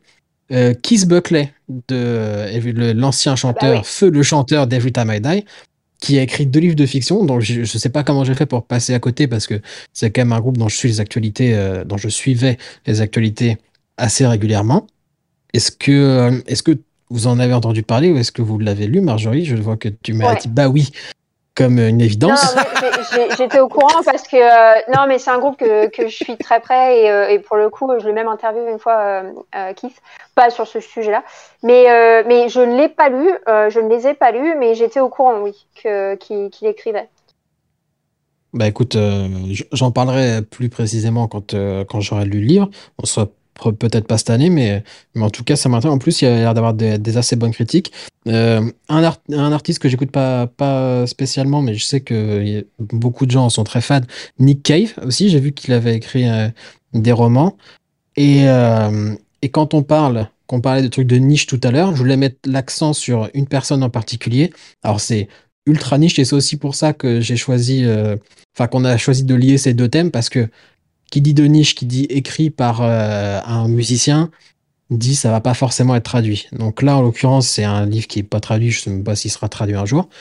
Ça s'appelle Seek the Throat from Which We Sing d'Alex CF que vous avez pu entendre le mois dernier puisqu'il s'agissait du chanteur de Fall of Ifrafa que j'avais dont j'avais passé un morceau et qui est également le chanteur il a fait un nouveau groupe tous les ans parce que c'est clairement un, un chanteur de, de studio il fait quasiment jamais de concert mais euh, si vous avez entendu parler si vous aimez le post-metal vous avez forcément entendu parler de ces autres groupes comme euh, Archivist euh, euh, Lightbearer Morrow, que des, que des groupes vraiment de post-metal, post-hardcore très un petit peu, un petit peu progressif. Et il a, en plus de, donc de chanter, il est aussi plasticien, on va dire, ce qui fait des, sculptures, sculpteur, tout simplement. Je pas pourquoi je suis parti sur plasticien. Euh, il est un excellent, euh, un excellent artiste. Si vous aimez les illustrations, vraiment, euh, allez voir les illustrations d'Alex ECF. C'est très, très, c'est très, très détaillé. C'est un style particulier, mais il est vraiment excellent. Et en plus, il s'est mis à écrire des romans de, de fantasy. Donc, si vous vous rappelez de comment j'avais introduit Fall of Efrafa, c'était euh, par rapport au livre Les Garènes de Watership Down, qui s'appelle juste Watership Down en anglais, qui, euh, dont les personnages principaux sont les petits lapins, donc des lapins de Garenne forcément, qui sont dans, un, euh, dans, dans leur terrier et qui se retrouvent à, à vivre des aventures. Et donc, c'est lui qui avait un peu impulsé le fait de faire un groupe sur ce concept. Et donc, c'est un très très gros fan de, de fantasy et d'animaux. Donc, c'est un, un, vegan fini qui fait que des trucs en rapport avec euh, tous ces groupes euh, sont, sont militants euh, euh, vegan. Et donc là, c'est un peu le même principe. Enfin, c'est pas le même principe, c'est pas un livre de fantasy vegan, mais euh, on sent qu'il a une, fascination pour les animaux de manière générale. Et donc, c'est un livre de, de fantasy assez complexe. Euh, je l'avais acheté, c'est quand même un bon pavé. Euh, J'en ai lu les trois quarts, mais au bout d'un moment, pareil, c'était un petit peu trop, un petit peu trop lourd. Et, et bah déjà, c'est pas un auteur professionnel aussi. hein, il a beau très bien écrire, ça reste quand même assez, assez euh, compliqué. C'est un peu la différence entre complexe et compliqué. Tu vois, là, c'était pas complexe, c'était plus compliqué. Mais si vous aimez la, la fantasy et, et les voilà les personnages euh, d'animaux un petit peu anthropomorphiques ou des je pense qu'il veut, écrire une grande saga euh, à mi-chemin entre les Garènes de Watership Down et le Seigneur des Anneaux je pense que c'est je pense que c'est un peu son projet parce que il me semble qu'il vient juste de finir d'écrire le deuxième parce que celui-là a été écrit il y a quasiment dix ans hein. Euh, mais voilà bon ça ça n'existe qu'en anglais c'est très très de niche et c'est une lecture pas, pas facile. Après, j'avais pas le niveau d'anglais que j'ai aujourd'hui quand j'ai commencé à lire, donc euh, peut-être qu'aujourd'hui j'aurai un regard différent dessus. Mais c'était pour montrer que voilà que les, y a les musiciens qui, qui choisissent d'écrire font aussi des fictions et font aussi des, des choses euh, qui peuvent être un peu plus complexes que juste euh, faire des anecdotes de tournée. Et en parlant de ça, il me semble qu'on en a en France aussi. On a euh, Florian de Veracruz qui, qui écrit des polars Donc on essayera, euh, je pense, euh, de l'inviter parce que ça fait partie un petit peu euh, de la famille Restless étendue. Ce serait intéressant de l'avoir justement et, de discuter à la fois à la fois musique et, bouquin. Mais du coup, on a on a des auteurs français qui ont aussi un pied dans la musique. Tout à fait. Mais il me semble que, oh, alors, évidemment, j'ai pas le nom, mais un groupe de, non, mais un groupe de rock français qui est, alors je sais pas s'il avait écrit le livre aussi, mais le, où le chanteur a, il me semble, a écrit une BD qu'il a ensuite adapté en film avec un truc avec le cœur mécanique. Ça ah oui oui, euh, Mathias Malzieu. Oui. Ouais. Il il me semble très que oui, c'était, c'est, c'est, c'est un livre, euh, s'il a adapté son propre livre, il me semble. Oui.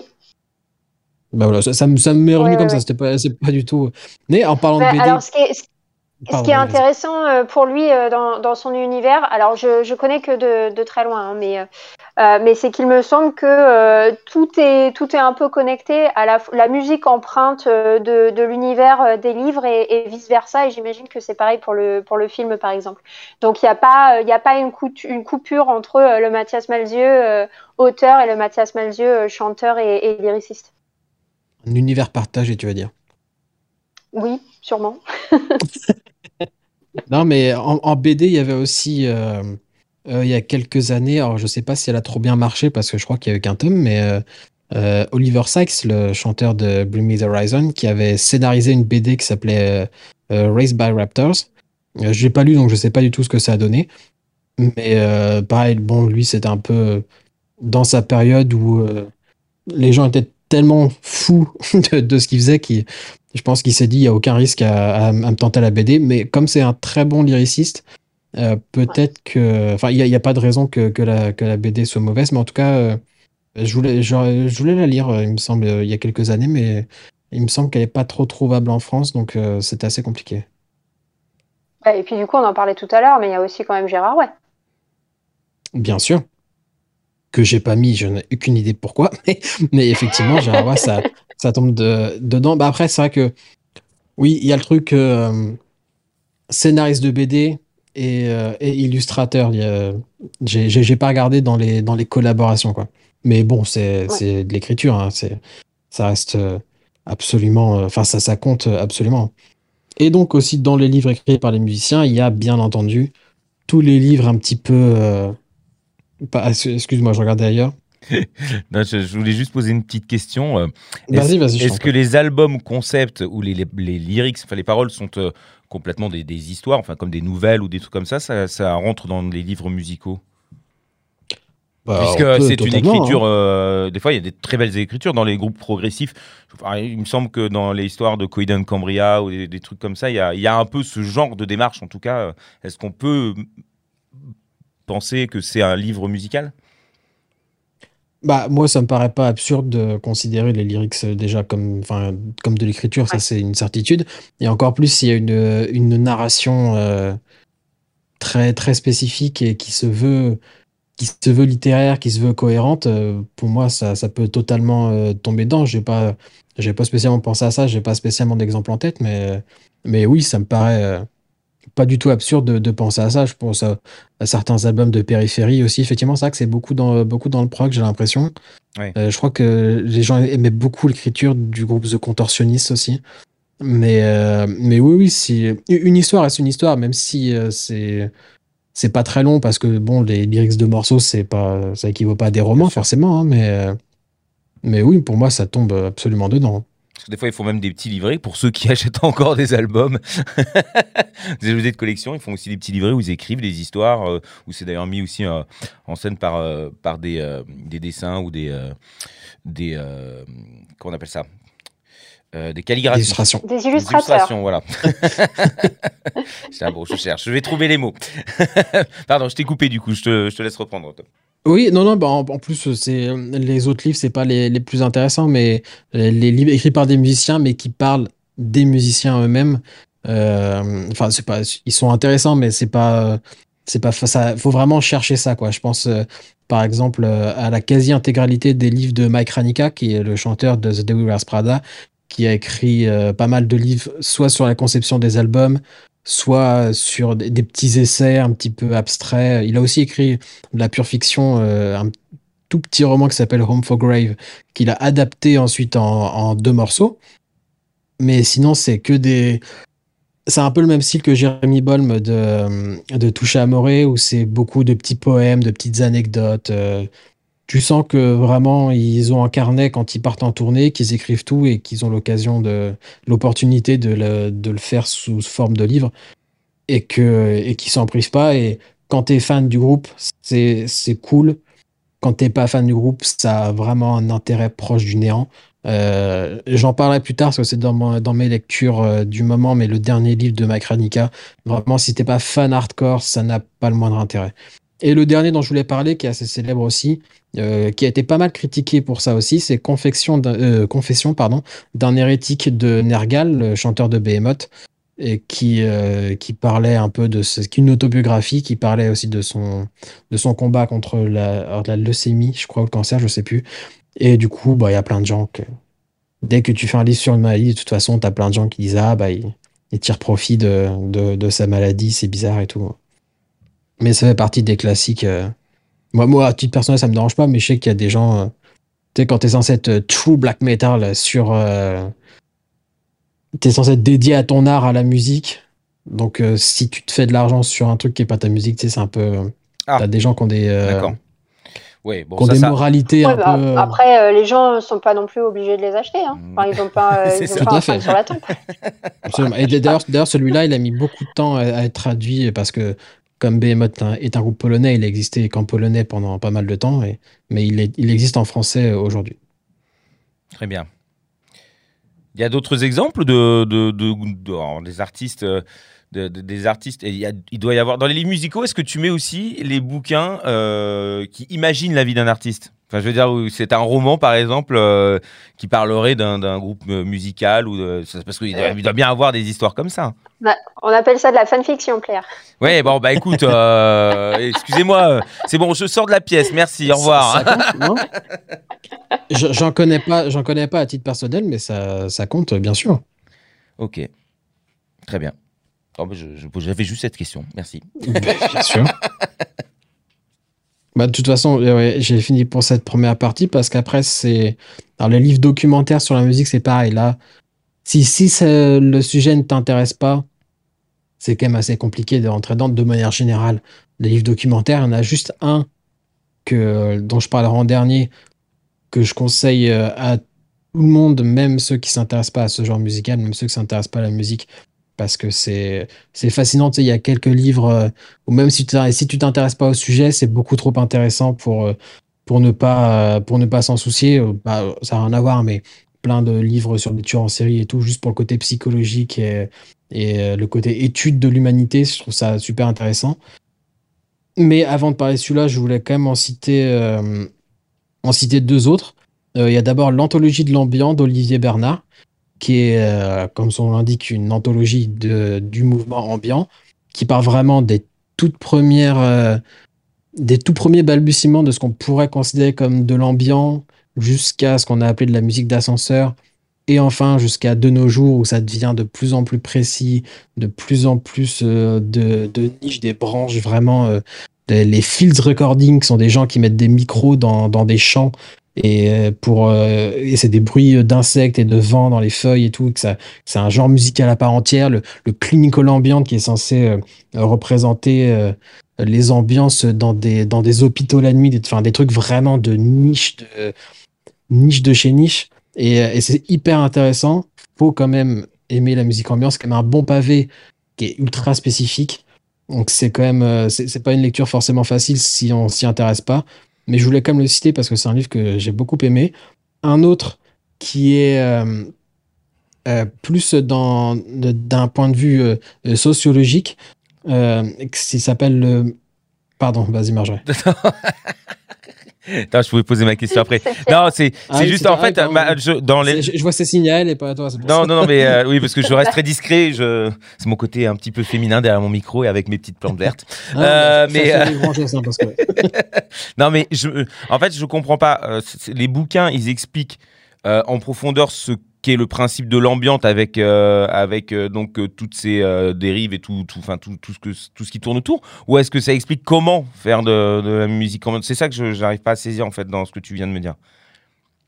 Bah, c'est un peu les deux, hein, parce que c'est entrecoupé d'interviews de, de gens qui en font, mais c'est plus une analyse du mouvement sur d'où est-ce qu'on est parti et comment, comment est-ce qu'on est arrivé là où on est aujourd'hui, quoi. D'accord, ok. C'est ce qu'on peut trouver aussi sur euh, comment euh, la création, par exemple, des, des, des instruments à cordes. euh, avec, euh, c'est plutôt de, de- des récits historiques, enfin de, raconter l'histoire d'un instrument. Ça existe aussi, ça. Donc, euh, Ah oui, j'imagine bah, que c'est dans, la même, dans le même registre. c'est totalement raconter l'histoire d'un d'un mouvement, euh, Ok, ok, ok. Non, mais d'un vue, voilà, le, le mot, le mot anthologique fait que c'est censé contenir euh, tout, euh, tout ce qui existe dans ce mouvement, donc euh, ça fait peut-être un peu trop catalogue euh, parfois, mais euh, pour voir comment, d'où on est parti jusqu'à où on est arrivé.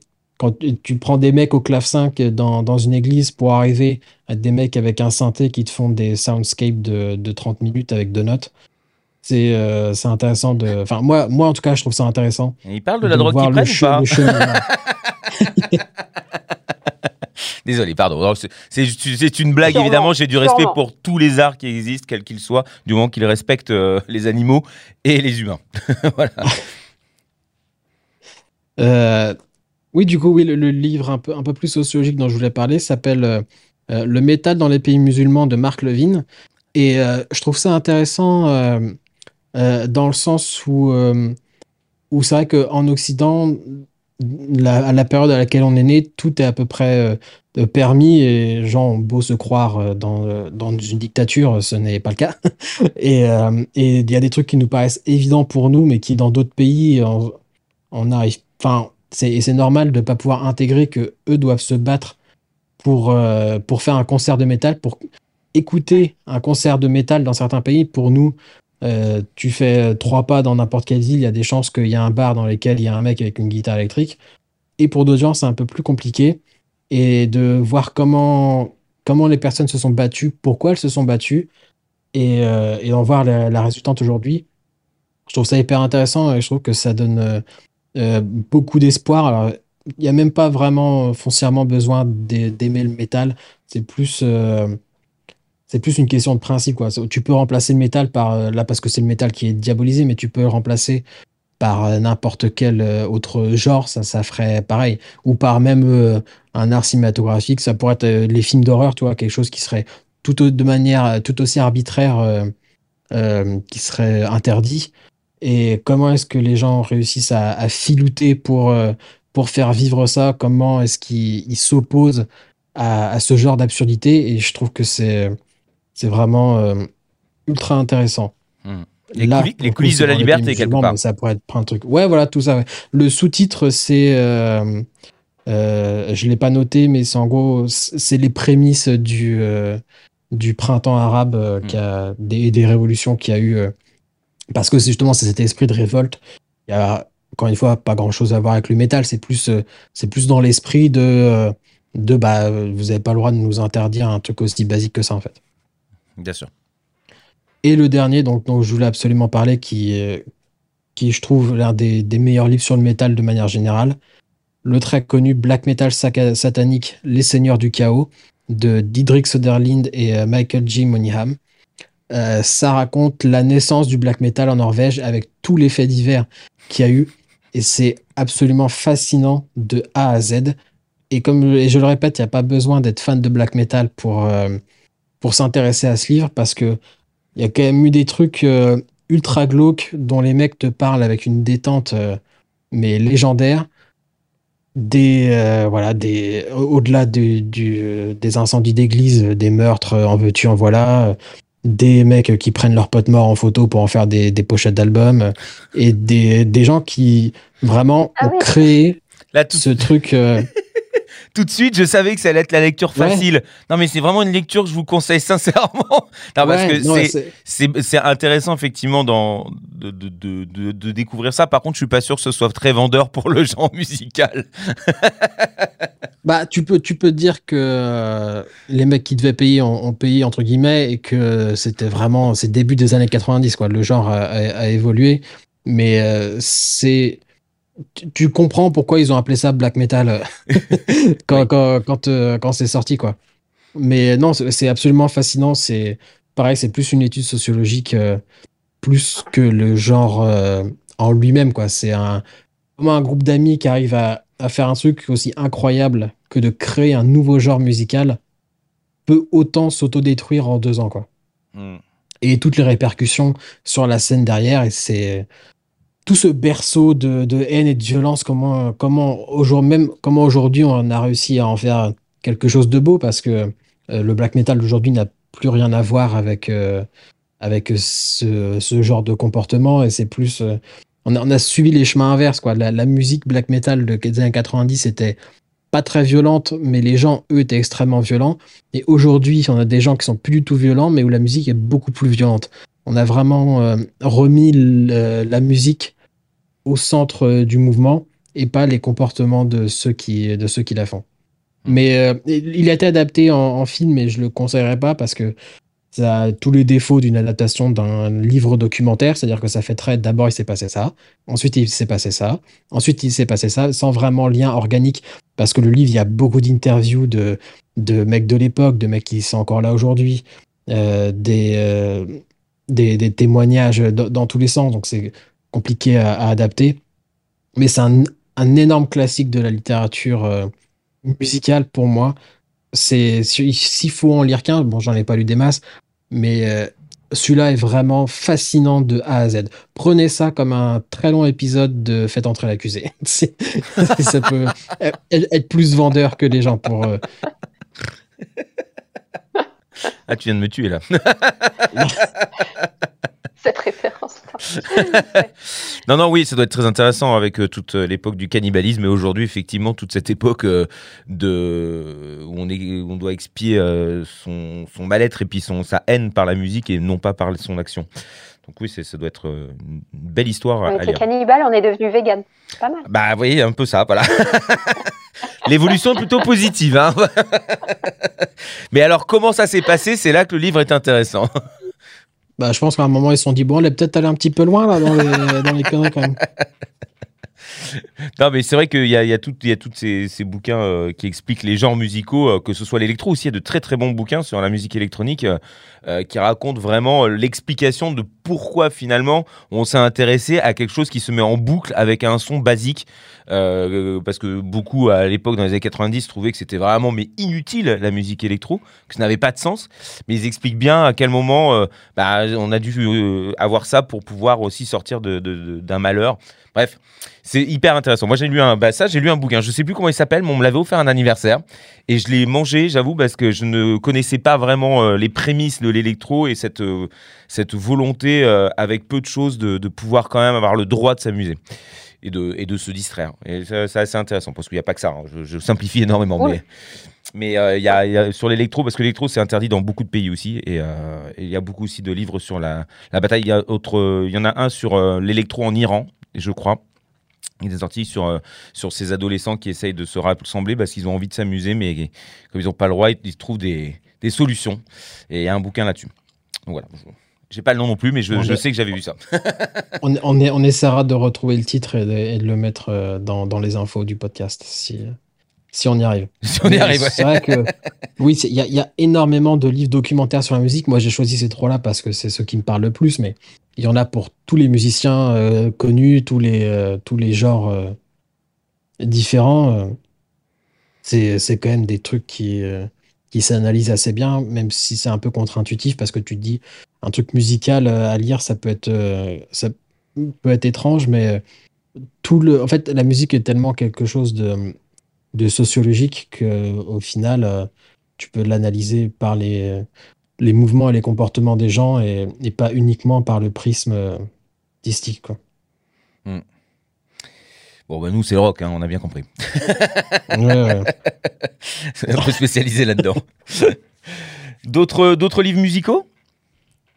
Eh ben, j'ai ma dernière catégorie, si Mhm. vous n'avez pas de questions sur ce site, qui Mhm, sont les livres de fiction incluant la musique. Donc, euh, oh, c'est- c'est c'est plus pour le fun parce que je me suis, parce que je me suis replongé euh, récemment. Enfin, replongé. C'est euh, une toute petite plongée. C'était un pédiluve hein, parce que c'est une toute petite nouvelle. Euh, une, toute petite nouvelle de euh, d'H.P. Lovecraft qui s'appelle La musique d'Eric Zahn et qui, bah, je vous laisse, je vous laisserai aller, aller la lire ou l'écouter. C'est vraiment très court, mais en gros, voilà, ça parle de phénomènes fantastiques et sur euh, quelqu'un qui produit euh, une musique venue d'ailleurs. Et en parlant de musique venue d'ailleurs, il y a aussi euh, le classique Berceuse de Chuck Palahniuk, euh, Lullaby, en, version originale, qui est un. Il me semble que le personnage principal est un enquêteur, je suis pas sûr, mais il enquête sur une berceuse qui tuerait les gens, ou apparemment euh, il y a une certaine, sur un certain livre, il y a une berceuse d'une certaine page, et, et je sais plus si ça tue les gens si ça les rend fous, mais en gros la berceuse est, est vraiment au centre, au centre de l'histoire, c'est voilà, la berceuse tueuse, il y a Christine, euh, la voiture tueuse, il y a euh, Robert, le pneu tueur, et là, c'est la, la berceuse euh, tueuse. Pourquoi pas? C'est c'est- Ah oui, c'est pas le meilleur de mais ça, ça se lit, ça se lit très bien, comme ça se lit très facilement. Et, euh, et le dernier que, que j'avais, euh, c'est un livre que j'ai lu pour le challenge Overbooké. Ah. J'ai lu en, tout début d'année, mais euh, j'ai attendu un petit peu que la situation euh, se calme pour en parler parce que c'est quand même un livre qui se passe après une pandémie mondiale. Donc je me suis dit, en parler euh, quand on est encore plein dedans, c'est peut- c'est peut-être pas la peut-être pas la meilleure chose. C'est dans la catégorie livres qui ont été adaptés. Puisque je vous rappelle que le challenge, challenge overbooké, pardon, ce sont 30 catégories de livres pour vous inciter à, lire un petit peu plus. Vous pouvez aller écouter l'épisode de janvier euh, euh, si vous l'avez raté ou, ou retrouver sur, euh, sur notre Instagram. Toutes, les, toutes les infos y sont. Et donc ça s'appelle Station Eleven de d'Emily St. John Mandel. Encore une fois, un livre à moitié traduit français-anglais, hein, Station Eleven. Mais bon, là, ça a du sens parce que c'est un livre qui existe euh, euh, dans la diégèse euh, du, du livre. Donc, alors, ça parle pas de pandémie mondiale. Il se trouve qu'il y a une pandémie mondiale après une maladie. Et, mais on suit les personnages vraiment euh, 20 ans après, quoi, quand tout s'est stabilisé et que le monde est détruit. Et ça raconte l'histoire d'une d'une petite caravane d'artistes qui traverse tous les États-Unis en faisant en refaisant des pièces de Shakespeare et en, euh, et en jouant en gros du luth et de la musique. Et en gros, ils sont, ils sont reconnaissables parce qu'ils se baladent tout le temps en faisant de la musique et, ils traversent ce monde désolé en faisant du théâtre et de la musique. Et donc, c'est vraiment le, le point central du roman. C'est pas du tout euh, un truc post-apocalyptique où il faut survivre ou quoi que ce soit. Enfin, faut survivre. Mais là, c'est vraiment euh, des gens qui se qui, se qui essaient de, de survivre dans un monde qui est de toute façon détruit et qui a plus rien à sauver, mais qui essaie de sauver euh, l'art quand même et de rappeler aux gens que, qui sont nés, par exemple, euh, year one de la pandémie, de leur dire, bah voilà, il y avait quand même des trucs euh, intéressants avant, il y avait quand même de la musique, il y avait quand même du théâtre. Euh, c'est un petit livre sympathique donc, qui a été adapté en série télé. Je sais pas du tout s'ils l'ont fait en une seule saison ou s'ils ont essayé d'étirer un peu le truc, parce que c'est pas très long, il n'y a pas non plus énormément euh, à en dire. Mais, euh, mais voilà, c'est un, un petit livre sympathique. C'est pas euh, une obligation euh, de le lire, vraiment. Je le, je le considère, je le conseillerais pas spécialement. Peut-être mettez-vous plus euh, à la série si, si ce que, si ce que j'en ai dit vous intéresse. Mais, mais voilà, encore un petit livre où la musique est centrale. Voilà, pour le fun, la petite reco pour le fun. Et tu disais, euh, par rapport au challenge overbooké, du coup, tu le mets dans quelle catégorie celui-là? Euh, livre adapté en film et série. Ah, ok, d'accord. Eh, parce que là, du coup, cette catégorie livres musicaux euh, n'apparaissait pas dans le challenge. Bah, pas pour cette année, mais peut-être l'année prochaine. Ah Bien sûr. Frotte non, mais après, vous avez le droit de rajouter vos catégories et d'en Tout proposer. à fait. C'était marqué. euh, Absolument. Il n'y a aucune, proposé par vous deux. aucune obligation. Bon, là, tu nous as fait un peu bader quand même avec le, le dernier, les saltimbanques euh, qui se baladent au milieu des cadavres. Bon, euh... enfin, ouais, ça. C'est plein d'espoir. Qu'est-ce que tu racontes? Oui, c'est comme cette qui- petite pâquerette qui pou- pousse au bord de l'autoroute. Non, Oui. je suis bien d'accord. Mais là, C'est quand même Mais- différent qu'un mec euh, qui, euh, qui tue son meilleur ami de 25 coups de couteau dans le visage, enfin. bon, très bien. Alors, du coup, je me disais qu'il n'y avait pas encore eu le truc. euh, Voilà, on n'a pas fait le point Godwin encore, on va y arriver. Ouais, je- Ah bah le black metal, c'était black metal, hein, ça va. J'y suis pour rien. Ça se suffit à, à soi-même. Bon, du coup, là, dans ces trois catégories, c'est vrai qu'on a de quoi faire quand même. On a de quoi découvrir de, de nombreux euh, bouquins, de nombreuses façons aussi de, de, de, de les, les faire, de les adapter, de les écrire. Euh, je propose à tout le monde, encore une fois, de, de proposer les lectures qu'ils ont eues ou, euh, ou les plaisirs qu'ils ont eus euh, autres euh, autour de la littérature et de l'écriture, si c'est même pour des paroles de chansons, via votre Instagram, hein, instagram.com slash overbooké.pod. C'est important, je, sais que je le répète souvent, mais c'est parce qu'il faut vraiment partager, c'est vraiment ce qu'il y a de mieux. Je pense que la lecture, c'est aussi ça. On est heureux lorsqu'on lit de pouvoir les raconter un petit peu ce qu'on a lu ou l'excitation qu'on a eue à la lecture d'un bouquin. Enfin, je suppose parce que comme je ne le lis pas moi. Tu ne lis pas encore. Oui, pas encore. Mais je, mais je vous assure, je suis hyper chaud, mais je sais pas pourquoi j'arrive pas à faire grand chose. Après avoir vu la psy, peut-être que ça ira mieux. Bah, tu, tu viens quand même de me faire une belle reco d'un livre sur l'électro quand même. Oui, oui, c'est vrai que j'avais lu ça. euh, je remercie euh, la personne qui, euh, bah, que vous connaissez euh, probablement, euh, qui s'appelle Barbara. Ah, bah oui, ouais. Voilà, donc je, je la remercie. Elle m'avait offert ça il y a déjà très très longtemps. Euh, Celle qui faisait des cupcakes hein exactement. D'accord. Bon, bah, on- je, la- je la connais pas personnellement, mais Euh, et du coup, euh, pour les, les- les- les livres musicaux, euh, euh, quelque chose d'autre à rajouter ou est-ce que tu as envie justement d'un petit peu de musique? Bah, à moins que vous ayez des, reco- des recommandations de livres qui font de la musique en les ouvrant, moi, moi j'ai plus rien. À titre personnel, j'ai- j'ai plus rien. Bon, bah alors je vais vous laisser choisir la musique hein, parce que c'est votre rôle. Ah bah, on- va se mettre un petit peu de musique et on va, coller plus au premier, euh, au premier thème avec le morceau que j'ai choisi, parce que c'est un petit peu la même, euh, logique que ce que Marjorie nous a proposé, puisque j'ai choisi un, groupe euh, français, francophone, mais qui a choisi de, de faire un morceau écrit dans leur patois natal, puisqu'ils viennent du Pays basque, et donc un morceau en basque, qui est une langue qu'on pratique assez peu. En tout cas, dans le nord de la France, il y a- on n'en croise pas beaucoup des gens qui parlent basque. Et, euh, donc voilà, ça, en plus d'être un super morceau, voilà, c'est assez original. Bon, c'est euh, du hardcore chaotique, donc pas sûr que vous compreniez les paroles quoi qu'il arrive, mais c'est toujours bon de savoir que ça a été écrit euh, euh, voilà, en version originale, dans leur version originale de, eux-mêmes, qui est le basque. Euh, il s'agit du groupe The Rodeo Idiot Engine avec le morceau Makurak, qui était sur euh, l'album euh, euh, Malaise, il me semble. Et j'en profite aussi pour vous recommander un nouveau, parce que je ne sais pas si le groupe existe encore, parce que ça fait longtemps qu'il n'y a, plus de, nouvelles, mais ils ont, le guitariste a créé un nouveau groupe qui s'appelle Pale Call, euh, P-A-L-E-C-O-A-L, euh, qui est un groupe un peu de de noise, un peu, un peu métal euh, ambiant, un peu noise, qui a sorti, il a sorti un petit EP qui est absolument excellent que, que je vous conseille. Je sais, je sais pas si j'aurai l'occasion un jour de, d'en reparler, donc je voulais absolument le placer là parce que je trouve que c'est vraiment très très bien et, et très original par rapport euh, à ce qu'on trouve en France en ce moment. Mais pour l'heure, The Rodeo Idiot Engine, Makurak, en basque s'il vous plaît.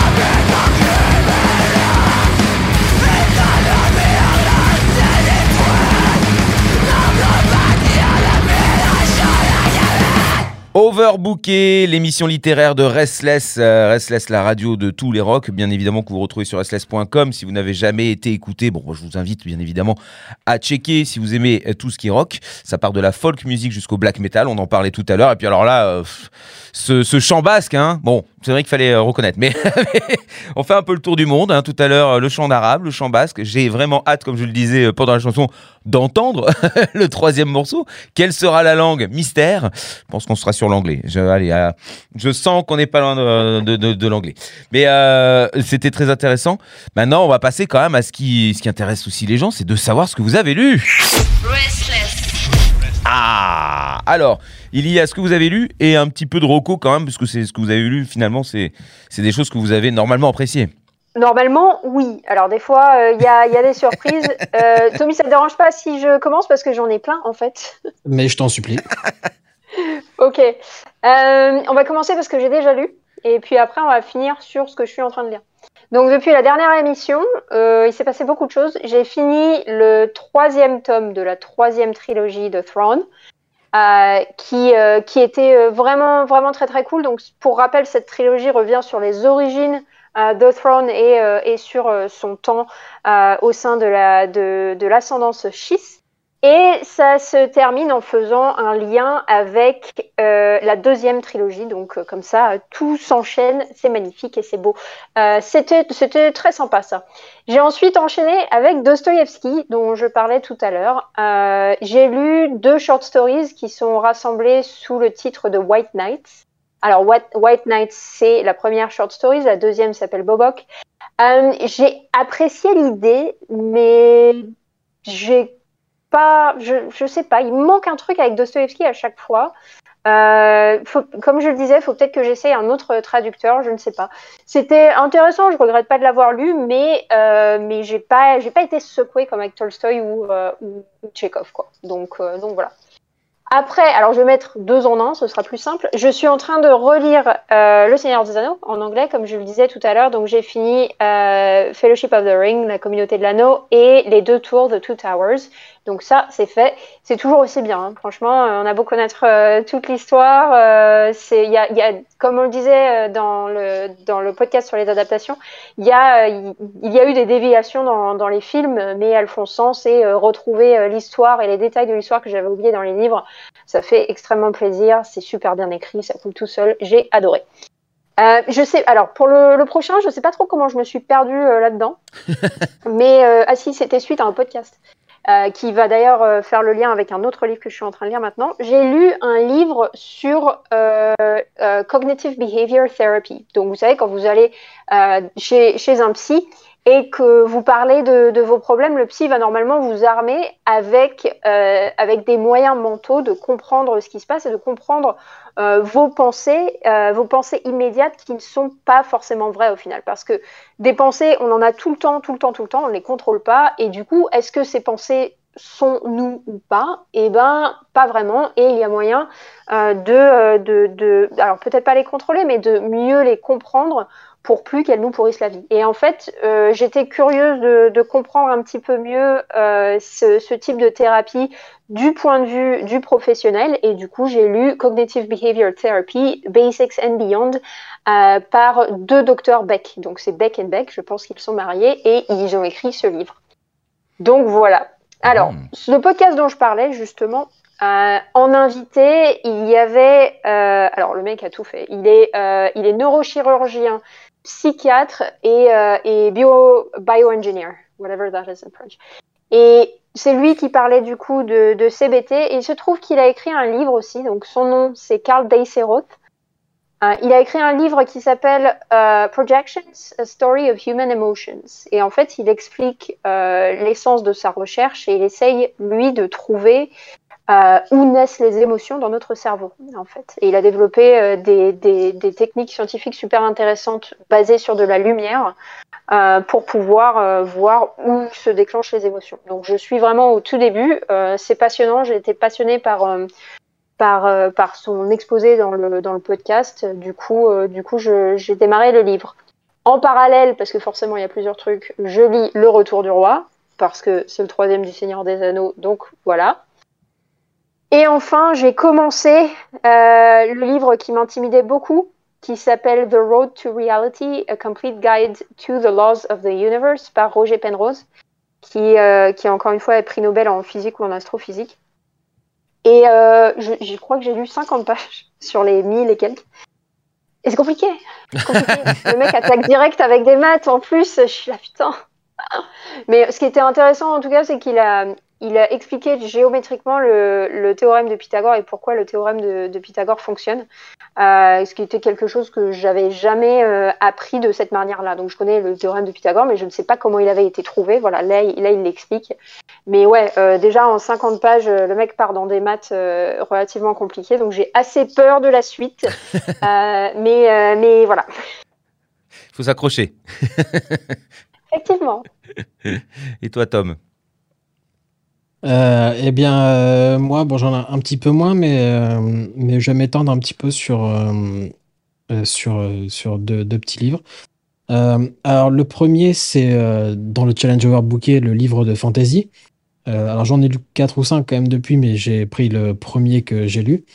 C'est Titus d'Enfer, qui est le premier livre, le premier tome, pardon, du cycle de Gormenghast, de Mervyn Peake, qui est assez, assez intéressant. Alors, là, c'est pas une, pas une erreur de traduction, hein, mais euh, le fameux Titus euh, du titre, euh, en fait, il naît dans les premières pages du livre, et le livre se déroule entre l'année 0 et l'année 2. Donc, en fait, ce, personnage donne son nom au livre, mais il n'est pas présent dedans. En fait, mais c'est plus sa naissance qui crée des choses dans cet univers où le cycle porte bien son nom, puisque ça se passe au château de Gormenghast. Et plus tu lis, plus tu te rends compte que le personnage principal, en fait, c'est vraiment le château. Euh, J'ai trouvé ça assez intéressant. euh, euh, c'est pas encore vraiment de la fantasy, c'est un cycle de fantasy, mais apparemment les éléments fantasy arrivent plus dans le tome 2 et 3.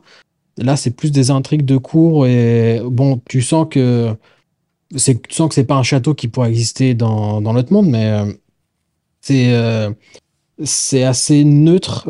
J'ai trouvé ça pas mal.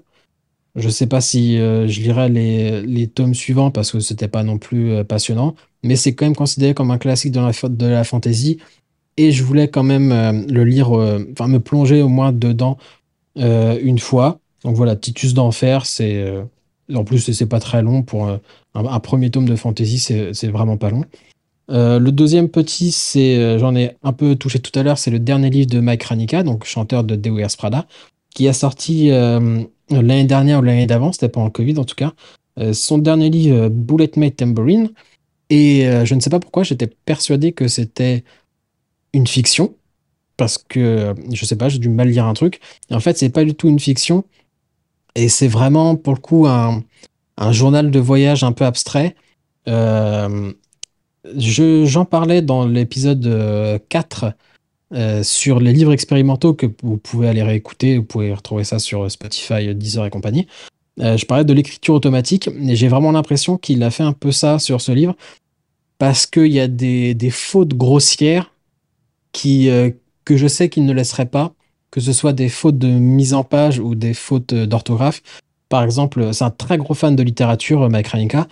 Et par exemple, c'est un très gros fan de Simone de Beauvoir.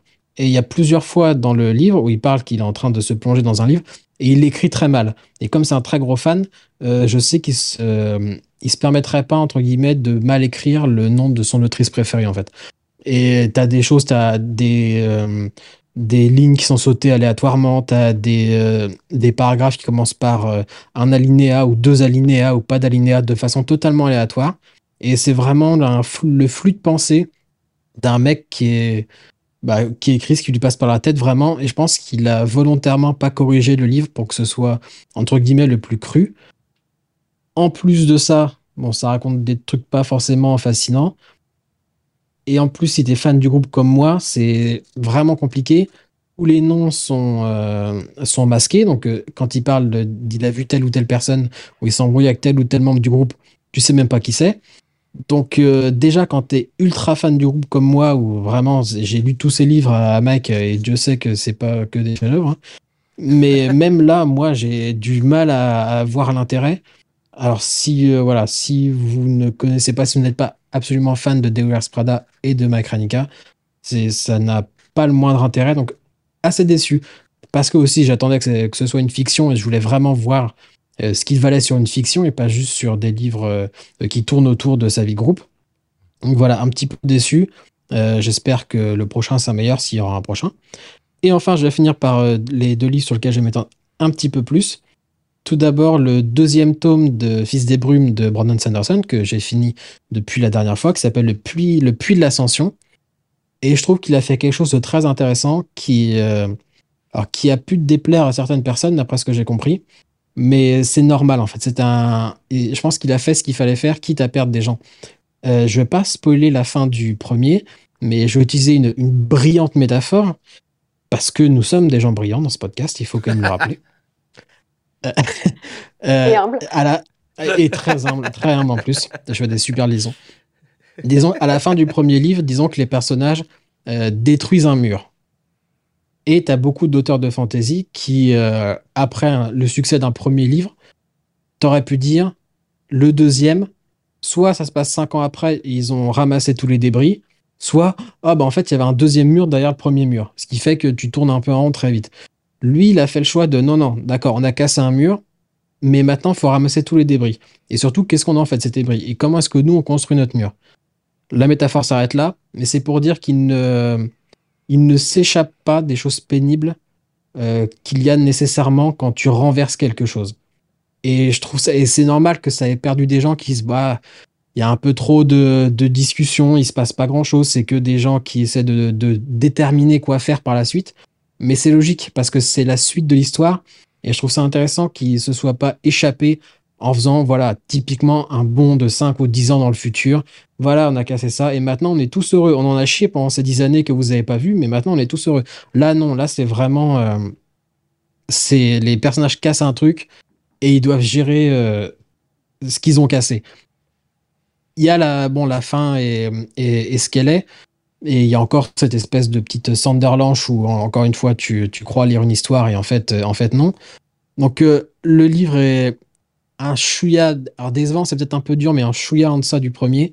Mais c'est normal qu'il soit comme ça. C'est logique dans l'histoire qu'il veut raconter que ce soit comme ça. C'est pas juste des héros qui se battent, c'est des héros qui vivent. Et là, tu les vois vraiment vivre et devoir gérer, pas, parce que la vie d'un héros, ça va pas tout le temps être des batailles épiques. Et euh, c'est ça que je trouve intéressant.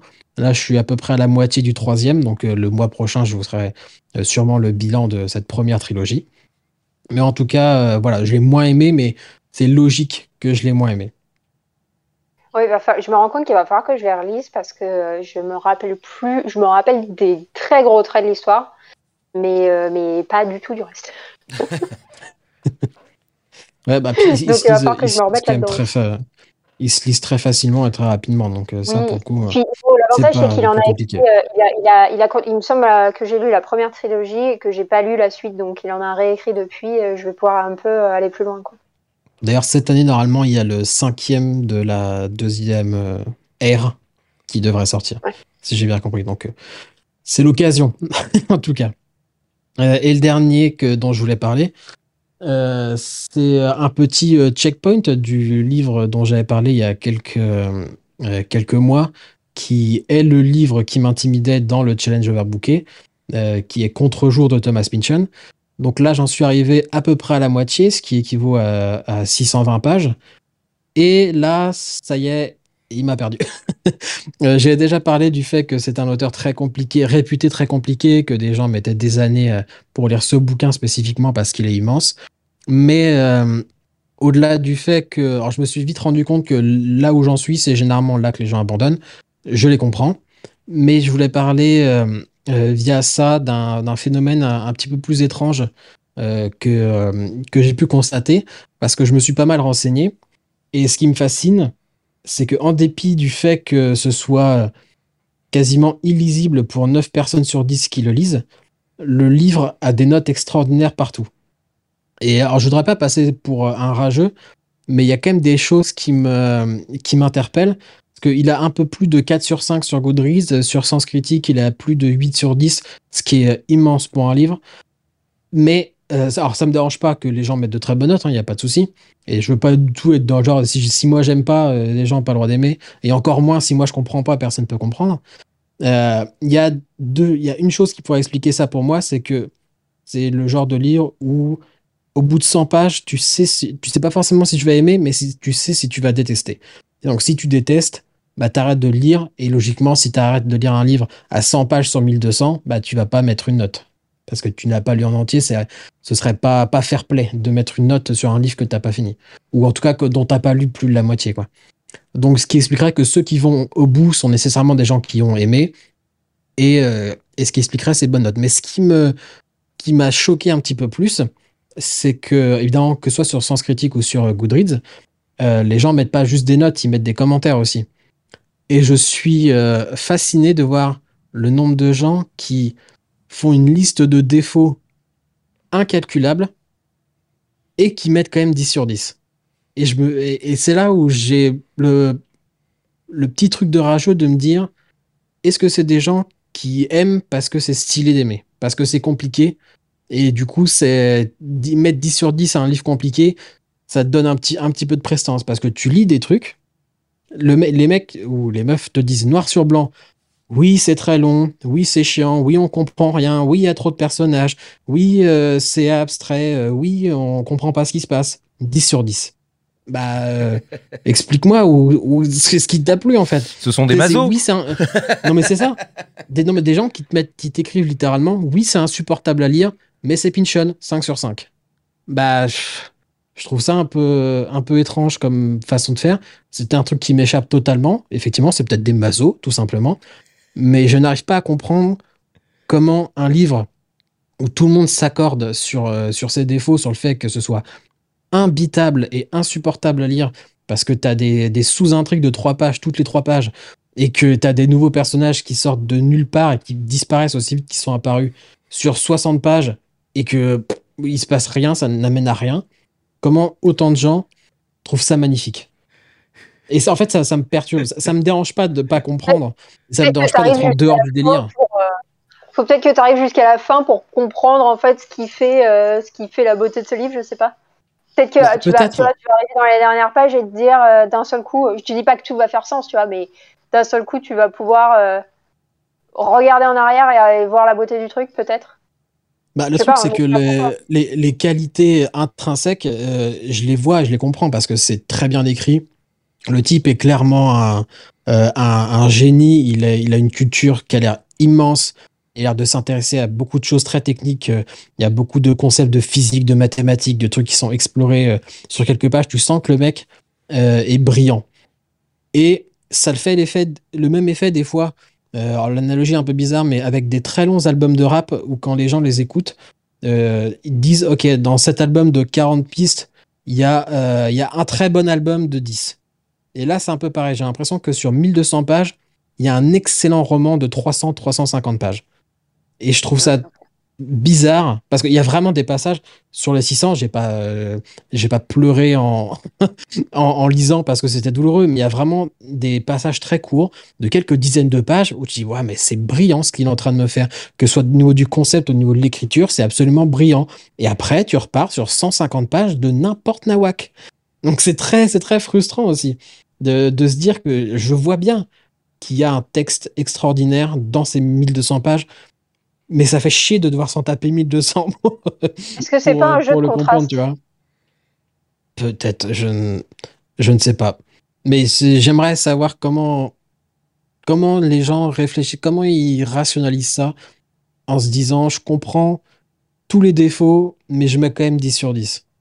C'est, moi, Ouais. c'est un truc qui me... Et c'est pas spécialement une question de note, hein, mais c'est vraiment... T'en as, t'as vraiment l'impression que c'est ils aiment par principe. Et je crois qu'il n'y a rien qui m'énerve plus que d'aimer ou de pas aimer d'ailleurs un truc euh, juste par principe. Normal. Donc je, je, ferai plus de checkpoint parce que je suis à la moitié, donc euh, j'irai au bout. euh, voilà, je finirai peut-être le 31 décembre à 23h59 pour quand même qu'il rentre dans l'année 2022. Mais, euh, mais voilà, je, je, je sais que je vais galérer pour aller jusqu'au bout. Euh, maintenant, j'ai compris un peu de délire, à moins qu'il y ait un, un énorme reversement de situation Je ne pense pas. Je pense que je l'aurais vu dans les critiques. Des gens auraient dit Ah, faut tenir les 600 premières pages. Après, vous verrez, c'est fluide. Je pense pas que ça se passera. Mais, euh, mais voilà, c'était le petit, le petit checkpoint euh, à, à mi-chemin. Je pense pas que ce. voilà. Je comprends pourquoi euh, ce livre m'intimidait. Il m'intimide toujours d'ailleurs que j'en ai lu la moitié. Et, et maintenant, je sais que cet auteur n'est pas fait pour moi, tout simplement. Mais j'irai quand même au bout. Et, et ça me conforte aussi dans le fait que quand j'ai essayé de lire un de ses autres livres il y a une, une dizaine d'années, que si j'avais rien compris, c'était normal. Donc, euh, il y a aussi mon estime de moi qui remonte un peu, où je me dis, en fait, non, j'étais pas, j'étais pas totalement débile. C'était, voilà, c'était pas que moi. C'était normal que, qu'il y ait des choses que, qui, pa- qui passent pas trop. Bah, très bien, euh, là tu, nous as fait un bel exposé euh, sur ce livre et une- une belle critique. Je suis complètement d'accord avec tout ce que tu as dit euh, sur les, mots et les façons de noter des gens. Voilà, quoi qu'il arrive sur n'importe quel sujet. Euh, ça fait quand même beaucoup de choses, toutes ces informations, euh, bon, compliqué de les garder en tête, compliqué bien sûr euh, de, de, de se dire putain est-ce que j'ai pu tout noter, euh, etc. Vous aviez votre petit calepin, hein, vous êtes vieux, votre stylo, je l'ai. Vous êtes un peu plus moderne comme mes deux compagnons, vous avez des tablettes pour pouvoir noter tout très rapidement. Bon, des moi, tout est écrit sur une feuille. hein. Oui, bon, ça, j'essaie de bien de vendre encore. et euh, eh bien, vous allez tout retrouver sur notre site internet. Ne soyez pas euh, paniqués. euh, tout est simple à comprendre. C'est par écrit sur restless.com. Vous allez sur le site et bien une petite loupe. Vous tapez Overbooké. Vous retrouvez tous les épisodes et donc le dernier sera mis en ligne là dans les jours qui viennent, normalement demain. Et, et vous avez toutes les références euh, littéraire. Donc voilà, ce sera complet. Et vous allez voir, il y en a un paquet. hein. Ah, parce qu'ils plaisantent pas les deux. hein. Ce sont deux coquins, mais euh, Ah ouais, deux gros lecteurs. On a, on a tellement. Alors j'ai eu, j'ai eu un peu euh, mal parce que voilà, mais on a tellement noyé les gens sur le dernier épisode sur les adaptations euh, que sur Instagram j'ai dû faire euh, des collages pour mettre quatre bouquins par vignette parce que sinon ça tenait pas. Et encore il y en a deux trois que j'ai pas inclus, mais euh, ouais non c'est c'était un peu lourd. Là ce sera un peu plus léger. hein, euh, voilà, il y a quand même pas mal de références, mais ce sera un peu plus léger que le mois dernier. Ça vous permet euh, de toute façon de pouvoir voir aussi ce qui se fait, euh, d'entendre les critiques là à l'oral avec Tom et bien sûr Marjorie. Mais voilà, c'est c'est juste bien. C'est un partage. Et vous pouvez partager tout cela avec eux, en discutant avec eux directement. Pas besoin d'être juste avec leur voix. Vous pouvez leur écrire sur instagram.com slash overbooké.pod comme podcast. Hein, c'est pas très compliqué. Euh, on va se quitter là-dessus. Est-ce que c'est l'heure? C'est l'heure, c'est l'heure.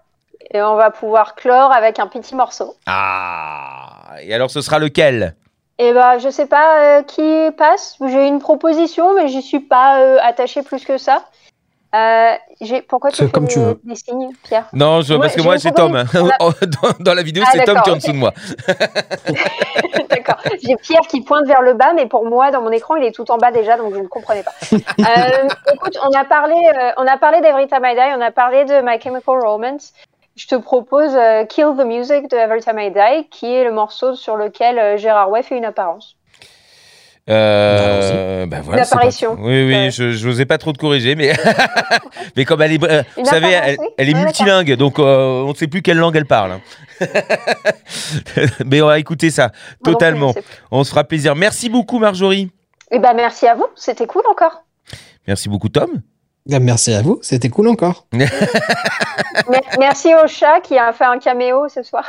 Exactement, euh, que vous n'avez malheureusement pas vu, mais vous avez pu avoir notre description. Euh, il est venu se frotter euh, au papier, évidemment, pour les faire tomber, la tête. Embêté, c'est un chat. Et euh, merci à vous d'avoir écouté, bien évidemment. Merci de partager si ça vous a plu. N'hésitez pas à aussi prendre la page du podcast et de la mettre sur vos réseaux sociaux, d'en discuter avec vos potes. C'est toujours ça d'intéressant. La littérature, c'est aussi un lien entre les humains, et ça, c'est fort. Voilà, donc, overbooké, Plus on est de fous, plus on est fou. c'est ça aussi qui est bon. Voilà. Des gros bisous et on vous donne rendez-vous le mois prochain. Bye bye.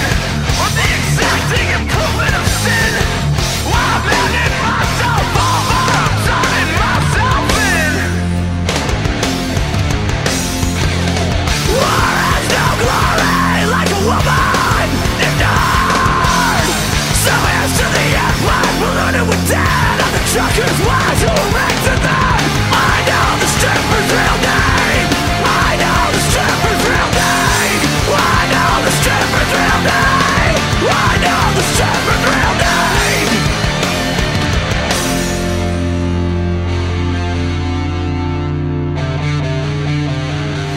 me if I'm wrong. Quoi tu penses It's just music. This will twist your head. Oh but dis donc, qu'est-ce que c'est que ça Restless Restless.